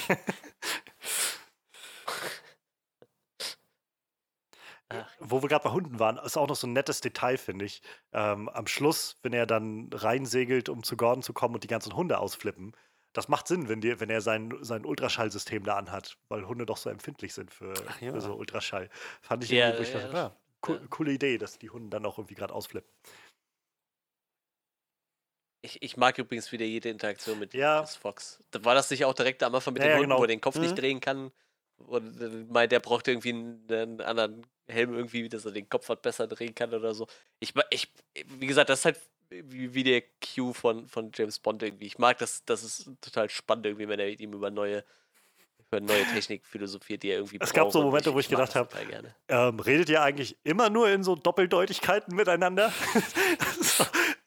Selbst hat sie dann, also ich glaube, in, in, in, Hongkong war das dann so ein Moment, wo er irgendwie rauskam und noch so, so meinte irgendwie, es gibt eine wundervolle Aussicht von da oben. Wo ich dachte, Dude, sag ihm doch einfach, geh da oben, auf, ihr seid alleine. Und er hat es ihm dann auch gesagt. Aber es war so, ich, ich dachte, die reden einfach fast in 90% der Fälle nur so in Doppeldeutigkeiten, immer so hin und her, wie, oh, ich will mal wieder einen Ausflug machen. Ah ja, sie brauchen mal wieder ein bisschen Ausrüstung, nicht wahr? Selbst als sie dann in Hongkong waren, so, ah, ein Sonar, wie ein wie ein yeah. U-Boot, Mr. Wayne. ja. Aber das ist tatsächlich ein Punkt, wo sie gut mitgedacht haben, wo sie konsistent geblieben sind. Ähm, denn wenn man sich Batman Begins anschaut, es gibt, glaube ich, keinen einzigen Shot in Batman Begins, wo er seinen Kopf unabhängig von seinen Schultern dreht. Es ist einfach nur der ganze Körper, auch in den Kampfszenen, es ist immer nur der ganze Oberkörper, der ja. sich komplett mitdreht mit allem. Es ist ein bisschen robotisch. Ich bin auch die ganze Zeit überlegen, in welchem von diesen alten mhm. Filmen das auch so ist, wo sich Batman einfach Auf jeden Fall bei den Keatons Körper dreht. Ja, äh, bei den Keatons Batman bei Keaton, ja. Robocop. Bei was? Bei den anderen weiß ich es nicht genau, aber bei Keaton ja, auf jeden Fall. Das ist so geil, weil er sich immer komplett drehen muss, mehr oder weniger, weil er einfach gar nichts bewegen kann. So gefühlt den ganzen Oberkörper nicht so und dreht sich dann einfach nur so komplett. Ah, das ist toll. Ich mag das. ja, vielleicht war das auch so kleiner Seitenhieb mit dem, ja, ich brauche irgendwie was. Hat auch explizit gesagt, wie sieht es mit Hunden aus? Hat er zu, zu, bei Duschus auch noch, weil er von Hunden angegriffen wurde. Ja. Hatte, naja, mit dem Anzug schlechter als mit dem vorherigen. Aber gegen Katzen hält er gut. Mhm. Wir hatten gerade schon, oder so kamen kurz mal so auf die Kampfsequenzen zu sprechen, auch ein Feld, wo der Film sehr ausbaut im Vergleich zum ersten Teil, oh, ja. ich. Also zum einen ja habe ich das Gefühl gehabt, dieser Film setzt nicht so viel auf diese Hand-to-Hand-Action. Ähm, schon auch, aber nicht in dem Maße, wie der letzte Film das halt hatte und schon gar nicht mit so trainierten Ninjas und sowas, wo das dann so ein bisschen mehr im Fokus stehen muss. Ähm, aber die Sachen, die jetzt auftauchen, sind halt irgendwie ruhiger gefilmt und meistens auch mit ein bisschen mehr Abstand. Aber vor allem setzt der Film halt viel auf so diesen, ich sag mal, diesen Bombast. Also ich meine, dieser es gibt so viele Truckflips, aber ich glaube, das ist der beste Truckflip, den es gibt. Also, zu sehen, wie er halt so unter dem Truck durchgeht und der, also diese Inszenation, wie auf Inszenierung, wie auf einmal sich das, das Vorderteil so nach unten drückt und das Ding auf einmal so, nach, so auf den Rücken fliegt und der, der Sound so für so einen Moment rausfällt. Das ist einfach richtig, richtig super inszeniert. Und ich finde, dass Motorbike ziemlich geil. Wo ich letzte Woche noch meinte, ich finde halt, dass den Tumblr halt es ist irgendwie ein cooles Ding, aber mir fehlt so ein bisschen die Batman-Note dahinter. So ein, so ein Feeling von, ja, das ist halt ein Batmobil. So habe ich halt das Gefühl, dieses Motorrad ist, das versprüht das für mich. So ein, so ein, so ein Gerät, was halt nur Batman irgendwie haben kann, wo mir der Film erklärt mir zur Genüge, wo das Ganze herkommt, aber du findest nirgendwo anders so ein, so ein, Motorrad, wo sich die Räder auch noch so in alle mhm. Richtungen mhm. drehen können und so weiter. Und das Ganze hat gleichzeitig noch so ein bisschen diesen, ähm, ja, so, so leicht diesen, diesen Fledermaus- Touch durch diese, weiß ich nicht, ich habe das Gefühl, diese Kanonen, die vorne hängen, wirken so ein bisschen wie so die Ohren oder sowas. Vielleicht ja. projiziert man da dann auch einfach, aber ich weiß, ich finde dieses Motorrad funktioniert für mich so als Batmobil im, im, ich mag Sinn vor allem die Idee, dass das Motorrad dem Tumblr entspringt. Dass es im Prinzip ja. eine Hälfte des Tumblers ist, mit äh, wichtigen ja. Sachen einfach nur mit rausgenommen, nachdem der diesen Raketenwerfer abbekommen hat, um Dans Wagen zu schützen. Ja. Also die Fahrten, definitiv die äh, ganze, ganze Tumblr-Action, Straßenszenen super gut inszeniert, aber ich finde auch die Kampfsequenzen. So, ich meine, die ganze Nummer mit Hongkong war ja letzten Endes klassisch Batman. Bruce Wayne geht zu Lucius Fox und sagt ihm so und so, ich habe hier eine internationale Mission und ich muss auf dieser Mission folgende Bedingungen beachten, um diesen, diesen Typen zu fangen. Und halt dann alles genau timed, mit der genau richtigen Technik, entsprechend die äh, sein, sein, sein Cape auch nutzt, um zu gleiten, durch das richtige Fenster zu stürzen. So, da, da musste halt alles minutiös, also auf die Sekunde genau sogar stimmen mit seinen Überraschungsangriffen, mit, mit seiner Ausrüstung. Das war eine super coole Sequenz, fand ich. Wie, wie hieß der? Der hieß nicht Chao, wie hieß der denn? Der, der, der Chinese, der, äh, ähm, der von Rachel am Anfang auch verhört äh, wird. Aber jedenfalls, äh, den, so wie, so wie der geschnappt wurde, das war so richtig typisch Batman. Er kann halt nicht wie Superman einmal in einer halben Sekunde um die Welt fliegen, dem ins Gesicht hauen und ist er K.O. und bringt er ihn zurück nach Gotham, genau. sondern er muss sich halt was überlegen, wie er das am besten macht. Und das war halt super, super inszeniert. Lau, genau. Und in dem Zusammenhang vielleicht auch noch der, der Schlusskampf. Was für eine kreative Idee und also passend erstmal zu der ganzen Chaos-Thematik und Gut und Böse und wie, Joker einfach nur in zwei verschiedene Richtungen immer gleichzeitig denkt, halt die, die Ärzte mit den Clownsmasken zu versehen und umgekehrt die, die, die, die, die ähm, seine, seine Handlanger als die vermeintlich Guten dastehen zu lassen. Ähm, um für dieses Chaos zu sorgen, dass vermeint eventuell die Polizisten einfach mal die, die, äh, die Geiseln erschießen. Und Batman halt mitten da drin ist und mit allen Parteien kämpfen muss. Mit, sowohl mit äh, Jokers Schergen als auch mit, ähm, mit, mit der Polizei, die auf einmal den Eindruck hat, was zur Hölle, Batman schlägt hier die, die Geiseln K.O. ich mag den Namen von diesem Schauspieler. Er hat diese, diesen merkwürdigen chinesischen Buchstaben-Kombi, die ich nicht aussprechen kann. Sein Vorname ist einfach nur ah, ein N und ein G. G, glaube ich, wird das ausgesprochen. Ja, ich kenne halt jemanden, der hatte dieses N und G in seinem Nachnamen drin, so, ne? Güren wahrscheinlich. Gün ne? oder so. Ich, hm? ich, kann das nicht.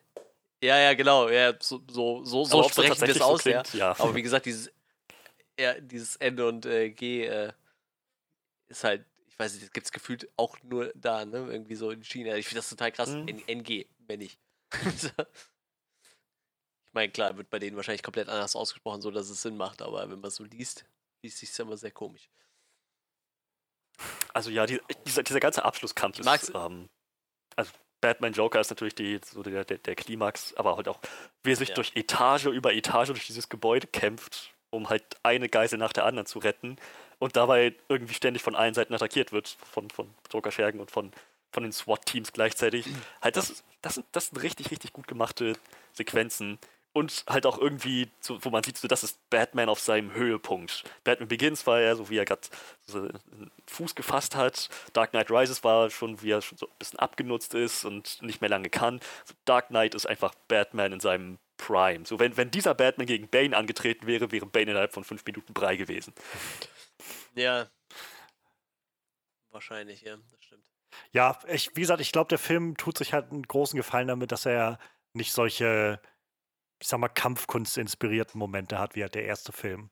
Wo es, glaube ich, auch schwieriger wird, dann, wenn du das alles einfangen willst, so diese ganze Grazie, die dann kommt, wenn du irgendwelche Kampfkünste anwendest und so und so ganz gezielte Würfe und sowas hast. So sind das halt einfach diese, naja, so diese die Batman-Moves. Genau, diese Konflikte, die einfach so entstehen, wenn halt so ja, wieder so ein bisschen chaotische Elemente aufeinander prallen. Diese ganzen Goons von, vom Joker oder so sind jetzt, wirken jetzt nicht alle ausgebildet oder so, sondern sind einfach meistens irgendwelche Typen mit Aggressionsproblemen und einer Waffe. So. Und Gut, die, die SWAT-Teams waren ausgebildet, also da ja, musste ja. er schon ein bisschen. Aber auch die sind jetzt, glaube ich, nicht, dass die, dass die Kung Fu anwenden oder so. Nein. Das nein, meine nein. ich halt so. Die, dieses Element ist halt nicht drin und ich glaube, das tut dem Film sehr gut. Ja. Ja.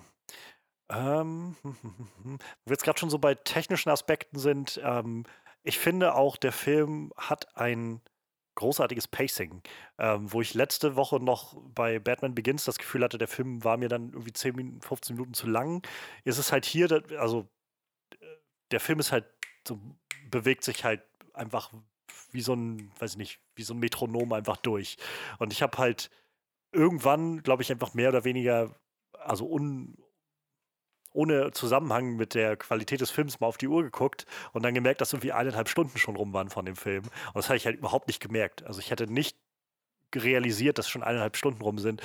Die, eine Länge, die eigentlich manch, manch einfacher Film schon hat, 90 Minuten. Und wo man sich dann auch schon mal so ab und an irgendwie langweilt oder sowas. Aber der hat halt kaum Längen so wirklich. Trotz zweieinhalb Stunden ist der, glaube ich, fast lang, der Film. Also ähm, sehr, sehr, sehr gutes Pacing. Stimmt. Ja. irgendwie nie, kommt, kommt nie Langeweile auf. Ja, es das, obwohl der Film ja echt lang ist, ne? Ja, genau, das meine ich halt. Also so, der, der Film weiß halt, äh, jede Szene mit, mit irgendwas Interessantem zu füllen und mit, irgend, mit, mit interessanten Figuren oder mit interessanten Sachen, die passieren. Ähm, über Michael Caine haben wir auch noch gar nicht groß geredet. Auch da wieder so diese, diese Momente, immer wenn es mal so ein bisschen ruhiger wird, sind das meistens diese Bruce und Alfred-Momente, fand ich. Ähm, Michael Caine hat einfach so ein, weiß ich, die, diese Stimme ist so markant, finde ich. Mhm. Also, Überall wieder erkennt. Und äh, diese Art und Weise, wie er halt Dinge so ausspricht in seinem Cockney-Akzent, das ist so, das ist so herrlich irgendwie. Ich liebe diesen Moment, wenn er, wenn er, wenn, wenn Bruce ihn fragt, ob sie diesen Dieb dann noch gefangen haben. Und er meint ja und wie, und er dann im Englischen sagt so, We burn the forest down. Burn, burn the forest. Ja, aber auch da ja wieder, wieder sehr schön. Obwohl ich das hier mehr das Gefühl hatte, er war nicht ganz so präsent wie im letzten Film. Ich glaube, im, Batman Begins war Alfred noch präsenter. Da waren mehr Momente ja, noch mit ich glaube, Batman. Batman hat ein, Dark Knight hat einfach größere Dimensionen, ja, ja. ein paar mehr Charakteren. Das Screentime äh, wertvolle Zeit. Definitiv. Ich finde, da kommen wir dann nächste Woche nochmal drauf. Ich finde dann aber, dass es dann im dritten Teil auch ein relativ schönen Abschluss findet, so die ganze auch Story. Das ist ein Abschluss, der wirklich auch emotional gelungen ist, finde ich. Aber da kommen wir dann auch drauf zu sprechen. Ja. Genau, das ist dann für nächste Woche. Aber es ist halt schön, dass sie das so über diese drei Filme auf, irgendwie aufbauen konnten. Ich, ich sag, Michael Caine ist auch ein großartiger Schauspieler. Ich finde das super schön, dass er Michael Caine so wie, wie Samuel L. Jackson so jemand ist, der einfach alles macht. ich bin ein Schauspieler, ich nehme jeden Job an. Ja. Und wenn ich dann in Jaws 4 mitspiele, dann ist das so. Ja, Cillian Murphy, Cillian Murphy hat auch noch seinen, seinen kurzen Auftritt. Ja. Ähm, ich mag Eric Roberts tatsächlich auch immer ganz gerne so. Den Bruder von Julia Roberts, der spielt äh, Sam Maroney in dem Film. Äh, da, da fiel mir auch heute beim Gucken so auf, die, die Mafiosis haben sie gut gecastet. Die sehen alle echt aus wie so schmierige, schmierige ja. Italo-Amerikaner. Eric Roberts spielt auch, glaube ich, auch ich denke mir immer so, Eric Roberts ist der Vater von Emma Roberts und äh, der Bruder von Julia Roberts. So, das ist ja echt so ein schwieriger Mafiosi-Typ irgendwie. Das ist schon echt krass. Aber den, ich weiß, der spielt ja eigentlich immer nur so böse ja. Mobsters oder so. Ich weiß nicht, aber ich mag den immer irgendwie ganz gerne. Meistens spielt er ja kleine Rollen, aber ich, ich finde den immer recht sympathisch. Schön. Ja. Haben wir noch was? Dinge, die wir loswerden wollen? zum, zu The Dark Knight. Gedanken, glaube, Eindrücke, Momente. Ich glaube, ich bin so ziemlich alles losgeworden. Ich ich bin gerade so arschig-müde, weil ich immer Ich meine, die, die Nummer mit den, mit den Booten sollte man vielleicht noch hervorheben, dass das halt so, ah, so stimmt, perfekt ja, ja, stimmt. Joker-esque ist und gerade zu dem äh, Heath Ledger-Joker, zu dem Dark Knight-Joker passt, der, diesen, der in diesem Film so aufgezogen wurde, der halt so die Welt brennen sehen will, mit Chaos durchtränkt sehen will und einfach nur die Menschen gegeneinander aufhetzt. Und naja, letzten Endes der Sieg dann gar nicht unbedingt nur der Faustkampf zwischen Batman und Joker war, sondern halt dieser vereitelte Plan, der vereitelt werden konnte, weil die Menschen auf beiden Schiffen an Ordnung geglaubt haben. Und ihren, ihre Hoffnung nicht verloren haben. Ja, dieser, ähm, ich, ich, mag auch echt dieses, ich fand es echt plausibel mit der Szene mit dem, dem äh, ja.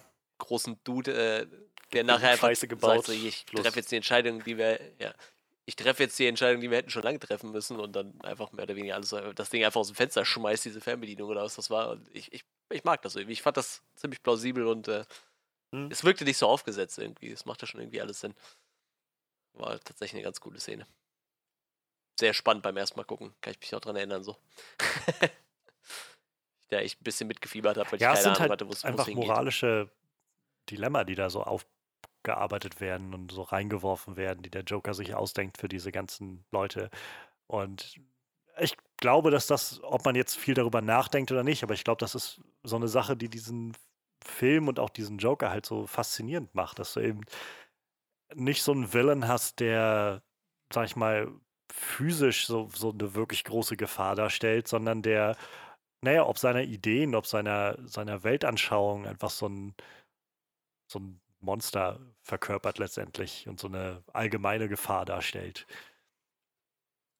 Und da braucht man jetzt gar nicht, weiß ich nicht, noch, noch eine Atombombe auf Gotham abwerfen, sondern die zwei Fern mit ja. den Bomben, das System hat einfach gereicht. Ja. Also es ist halt nicht, es, man, man hat halt nicht das Gefühl von, oder so ging es mir jedenfalls, man, dass ich nicht so das Gefühl hatte von hier, also natürlich stehen hier viele Menschenleben auf dem Spiel, aber hier gibt es halt einfach noch so eine andere so eine andere Ebene irgendwie, wie der Joker halt selbst sagt, das ist diese, diese Schlacht um die Seele von Gotham, die da irgendwie mhm. stattfindet. So, du, du, du, denkst halt nicht nur die ganze Zeit daran, dass halt, oh nein, wir wollen jetzt nicht, dass Leute sterben, sondern irgendwie auch, machst dir halt Gedanken darüber, was würde ich denn machen in so einer Situation. Und keine Ahnung, könnte man das, könnte man das damit leben mit dem Gedanken, dass man, weiß ich, wie viele Leute umgebracht hat auf dem anderen Schiff, um selber weiterzuleben oder sowas. Und ähm, das fügt dem Ganzen gleich so viel mehr Bedeutung hinzu, das ist schon, schon sehr, sehr großartig eingebaut. Ja, ähm, ich glaube, man braucht zum Soundtrack bloß sagen, dass Hans Zimmer wie, ein, wie immer einmal mehr abliefert. Ja, ähm, auch gerade was so die, die, die neuen Elemente mit dem Joker angeht, hat er sich wirklich was, was Cooles einfallen lassen. Es gibt ja diese Geschichte mit dem Stargeiger, den er da ans Set geholt hat, der dann immer nur diesen einen Ton spielen sollte, auf eine ganz bestimmte Art und Weise und der sich am Anfang ein bisschen verarscht gefühlt hat. Aber ja, das äh, in, insgesamt, er hat sich sowohl für, für, die, für die Dark Knight als auch für die Joker-Szenen wirklich was Gutes überlegt. Ja, das kann er. Hans, ich, ich, wie gesagt, gerade diese Zusammenarbeit zwischen Hans Zimmer und, und, und Christopher Nolan, die funktioniert halt nicht nur in, den, in, den Dark, in der Dark Knight-Trilogie, sondern auch bei allem anderen, was sie anpacken. So. Der Mann ist halt auch ja, echt ja. vielseitig, muss man sagen. Ne? Also, ich finde, du kannst ihm halt einen Dunkirk vorsetzen, was ja eine komplett andere Art von Film ist, oder Dark Knight oder so ein Inception, wo er dann noch ein bisschen mehr auf die Kacke haut irgendwie, oder auch Interstellar, was er dann so wieder einen komplett anderen Vibe von der Musik her hat und so. Der Mann ist schon echt gut. Ja, der weiß halt, halt sagen. was er da macht. Und ich meine, er macht es ja nur auch schon seit Dekaden. Also. Hm. Ja. ja, der ist jetzt 62, ne? Schon ein paar Jährchen auf dem Buckel, die er da dran noch gearbeitet hat, ne? Gladiator 2000. Sehe ich gerade mal so spontan. Soundtrack für Thelma and Louise 1991. Ja, der ist auf jeden Fall schon. König der Löwen. Ah, hier 88 also, Rain Man. Ich glaube, König der Löwen ist so, das habe ich lange nicht gewusst, dass der die Musik dazu geschrieben hat. Also die, den, den Score dazu geschrieben hat. So, den Soundtrack weiß man dann immer irgendwie von Elton John und so, aber den Score selbst, das ja, ist ja, halt, ja, der das, ist ja auch wahnsinnig halt, ne? gut in dem Film. Also. Naja. Diese Rain Man scheint so mit einer seiner ersten gewesen zu sein, 88. Schon lange dabei. Irgendwann kriege ich den Film, da steht dann äh, hm. Score bei Mew. Irgendw irgendwann kriege ich das noch hin. guter Kumpel mir steht. ja, dann, weiß ich nicht, können wir ja nochmal so ein bisschen abschließende Gedanken oder so loswerden zu The Dark Knight und dann können wir für heute auch in den Sack hauen. Ähm, für mich ist The Dark Knight, ich hatte es am Anfang schon gesagt, so der beste Batman-Film bisher und eigentlich ohne Frage, glaube ich. Ähm, das Ding ist halt einfach sehr rund, auch sehr episch, so von seinen Dimensionen und wird dem Ganzen aber auch gerecht, ohne sich dabei groß zu verlaufen. Ähm, man hat es, glaube ich, schon gemerkt. Ich würde, glaube ich, nicht sagen, dass es so ein perfekter Film ist. So, es gibt, glaube ich, ganz viele Leute, für die The Dark Knight so der perfekte Film ist. Ich glaube, dafür gibt es dann doch immer noch so ein paar Reibungspunkte für mich, wo ich entweder merke, irgendwie da funktioniert was für mich nicht oder weiß ich nicht, meine, vielleicht ist meine, meine geschmackliche Präferenz da einfach eine andere. Ähm, aber ja, das tut dem Ganzen halt keinen Abriss. Also es ist ein wahnsinnig guter Film. So, ich, ähm, ja, kann man, kann man immer mal wieder gucken. So. Also für, ich bin jetzt nicht, wie gesagt, nicht so derjenige, der irgendwie alle, der, der das Gefühl hat, alle paar Monate muss ich den mal gucken, aber ich glaube, regelmäßig kann man den immer mal reinwerfen. Oh ja. Es ist halt, ich habe halt so viele ähm, Listen mir jetzt angeguckt, so was so als die besten Comicbuchverfilmungen zählt. Und der ist halt immer in den Top 3 und halt total oft wirklich on top so, ne? Was halt auch super oft dabei ist, ist zum Beispiel Logan so, der ist halt auch fast immer mit da ganz oben dabei so, aber es ist halt schon krass, wie oft Dark Knight wirklich auf der 1 steht, so als die aktuell beste Comic-Verfilmung. So ein paar Filme, die schwanken richtig krass. So Black Panther ist gerade so, ein, so ein Ding.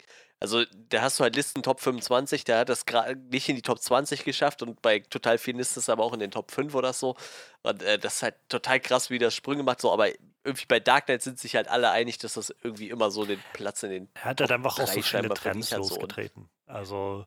Äh, ja, das kommt halt noch dazu. Ich glaube, dieser Einfluss das, halt das kann man halt, glaube ich, auch nicht, nicht unterschätzen was davon jetzt gut oder schlecht war im, im weiteren Verlauf, so halt, muss, glaube ich, jeder selbst für sich entscheiden. Ähm, ich persönlich bin jemand, der es nicht immer so toll findet, wenn man alles versucht, so dark und gritty zu machen. Ich glaube, es gibt Dinge, bei denen das super gut funktioniert, aber ich finde, man muss es auch nicht bei allem machen. ähm, und keine Ahnung, also ja, siehe dann äh, Justice Naja, vor allem, also Justice League ne? war ja also schon wieder ein Schritt weg davon, aber ich fand halt, für mich zum Beispiel Man of Steel ist ein Film, wo ich das Gefühl habe, ja, ja, ich brauche das, glaube ich, nicht, was, was mir da versucht wird zu unterzujubeln. Und mal ganz davon ab, dass Zack Snyder vielleicht auch nicht der Regisseur dafür ist, der das dann auf so eine, ähm, weiß ich nicht, so eine fokussierte und, und subtile Art macht, sondern dann mit einem Holzhammer kommt und einfach so ein bisschen über seine eigenen Ideen stolpert. Es passt halt auch echt nicht zu, zu, zu jeder Art Film. Ne? Ich glaube halt, durch dieses Setting und diese auch echt düstere Story passt halt in diesen ja, Dark Knight irgendwie ziemlich gut.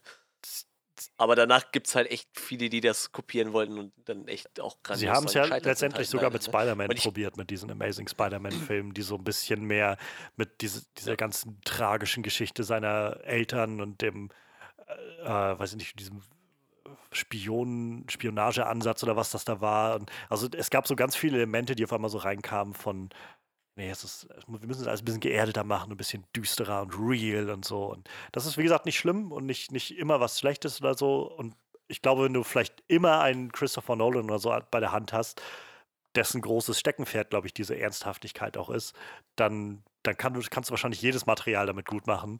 Aber es ist halt nicht immer ein Christopher Nolan da. Und deshalb muss man es vielleicht auch nicht immer so machen.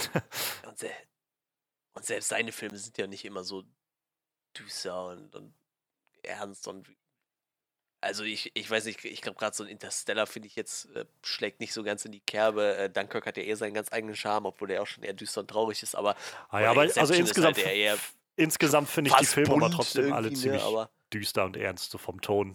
So, es ist halt nirgendwo ja, mal, weiß ich nicht, eine, eine leichte Kost irgendwo dabei oder so. Ja, warte mal ab, irgendwann macht ihr hier noch so eine knallharte äh, nur noch 15 Comedy-Film mit, äh, ich weiß nicht, wen Christopher Nolan und Adam Rob Sandler. Schneider und. ja, Adam Sandler, Rob, Rob Schneider, Adam Sandler und Kevin Ohne James Witz, so. egal was, was, was sie machen, ich würde dieses, diese Kombi gerne sehen nach Uncut Gems, um ehrlich zu sein. Ja, Ir irgendwie schon, ja. Ich bin halt mal gespannt, ob er irgendwann nochmal was mit seinem Bruder zusammen macht, weil diese Kombi halt auch immer ganz gut funktioniert, ne? Mit Jonathan Nolan so. ja auch bei der Dark Knight-Trilogie mit, mitgeholfen und Interstellar mitgeschrieben, glaube ich sogar. Und Memento, glaube ich, war auch eine Short Story von ihm, meine ich. Also ich, ich glaube, die Zusammenarbeit mit seinem Bruder, die funktioniert halt immer ganz gut. Aber ich glaube, der ist halt noch ganz gut mit anderen Sachen ausgelastet im Moment. Läuft gerade. Westworld kommt doch gerade angelaufen. Dritte, aber ne? ist auch, glaube ich, die letzte Staffel. Läuft oder läuft sogar gerade, ja. Danach. Ja, du hast, hast du gemeint, fand die zweite Ja, ich fand die zweite nicht mehr ganz so doll. Die war halt sehr. Die war. Ich hatte sehr das Gefühl, dass die sich so ein bisschen sich so ein bisschen selbst äh, darüber befriedigt, dass sie, dass sie so clever und so verwirrend ist, so ohne dass so wirklich viel Emotionen dabei rüberkamen. Aber die dritte Staffel läuft jetzt gerade an, also in Deutschland ist glaube ich eine Folge jetzt draußen auf Sky und in Amerika laufen schon drei oder vier Folgen bisher und die soll wohl wieder sehr gut sein, als was davon bisher lief, also oder deutlich besser sein. Ich, ich habe halt nur dieses, dieses Promo-Bild, Plakat gesehen. War das das mit ja, ja, genau, Roboter, das ist für die neue Staffel. vor so einem das sah also vom Design und allem möglichen ist die Serie top. Also da gibt's, da kann man nichts sagen. So, Storytelling ist halt manchmal, also in der zweiten Staffel fand ich sehr gewöhnungsbedürftig. Das war so ein bisschen sehr, oh, und wir haben noch einen Twist für euch. Und ach, das habt ihr nicht kommen sehen. Haha, so und irgendwas Gefühl, wenn ich das nur noch gucke, damit ich irgendwie ein Rätselspiel mit euch spielen soll, dann habe ich irgendwie auch keine Lust mehr. Er hat sich auch ein bisschen in den Zuschauerzahlen niedergeschlagen, tatsächlich. Ich glaube, deshalb wird es auch die letzte Staffel. Also die sind also. halt um 600.000 eingebrochen von der zehnten Folge, zweite ja. Staffel zur dritten, zur ersten Folge, dritte Staffel, ne? was halt bei 1,56 Millionen halt schon ordentlich ist. Ist ja quasi ein Drittel weggebrochen oder mehr. Krass. Ja, ähm, Jonathan Nolan, Christopher Nolan, gehen wir dahin wieder zurück. Ja, dann äh, würde ich einfach nur noch mal hinzufügen, The Dark Knight äh, ist ein super, super gelungener Film. Es hat auf die, den Ton, die Thematik, die Charaktere von Batman Begins sehr, sehr gut aufgebaut, also bis hin zu der Action und zur Technik. Ähm, die Welt weiter ausgebaut, Gotham weiter ausgebaut. Ähm, die Liebesgeschichte ist vielleicht, wie wir schon angemerkt hatten, ein bisschen, bisschen kühl, aber die ganze Thematik um Harvey Dent, Rächer, Gerechtigkeit, was Batman für Gotham eigentlich bedeutet, äh, wurde, wurde sehr, sehr gut gehandhabt. Der Joker ikonisch, muss man nicht, muss man nichts äh, weiter zu sagen. Der Film hat ziemlich viele ikonische Szenen. Der Joker aber gerade als Figur ist so sehr, sehr ikonisch für diesen Film geworden. Und ähm, ja, ich denke, das ist, glaube ich, ich kann mir fast vorstellen, dass wenn, wenn so ein, ähm, wie, wie, wie hieß er, äh, der den Joker-Film jetzt gemacht hat? Äh, Todd Phillips. Todd Phillips. Wenn, wenn der sagt, ja. wir machen jetzt mal keinen von diesen Comicbuch easy peasy Verfilmung, wir machen mal einen richtigen Film, so ein richtiges, gutes Filmprojekt, das gleichzeitig auch eine Superhelden- oder Superschurken-Thematik hat. Ich kann mir vorstellen, dass er irgendwie auf sowas abzielen würde. Oder das zumindest ja, versucht hat. Es ist letzten Endes genau das. Es ist ein Blockbuster-Drama mit dem Setting eines Superhelden-Genres. Und es funktioniert super gut. Ja.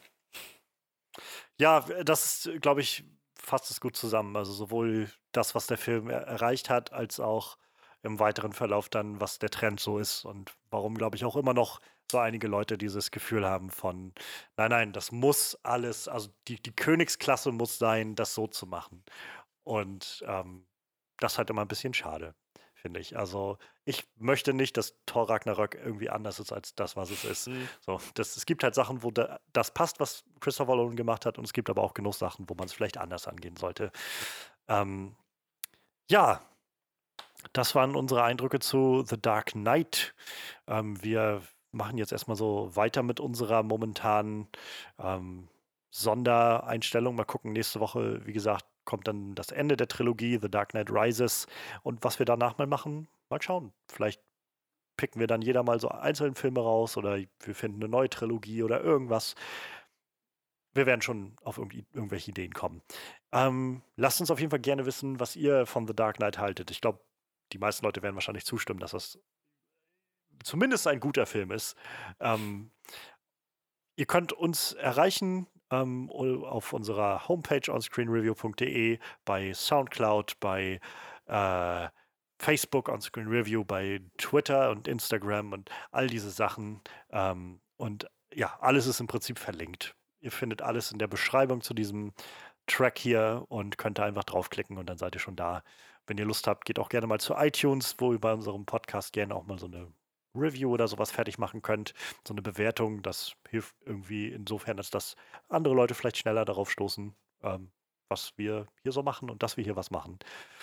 Ja, und ansonsten ähm, entlassen wir euch jetzt mal in die Nacht. Ähm, bleibt, bleibt drinne. Wer weiß, ob draußen nicht doch der Joker ja. rumläuft oder so. Macht ähm, euch die Hände, auch das hilft ja. gegen den Joker, habe ich gehört. Genau. als ob wir so eine, so eine Kinderserie machen, so Sesamstraße irgendwie mit Batman. Kommt der Joker dich holen. ähm, der aber ganz ehrlich gemeint, so bleibt gesund, achtet auf ja. euch, achtet auf alle anderen und ähm, das, wir werden das alle irgendwie durchstehen, was hier so gerade läuft. Wir sind auf jeden Fall nächste Woche wieder da und bis dahin macht's gut.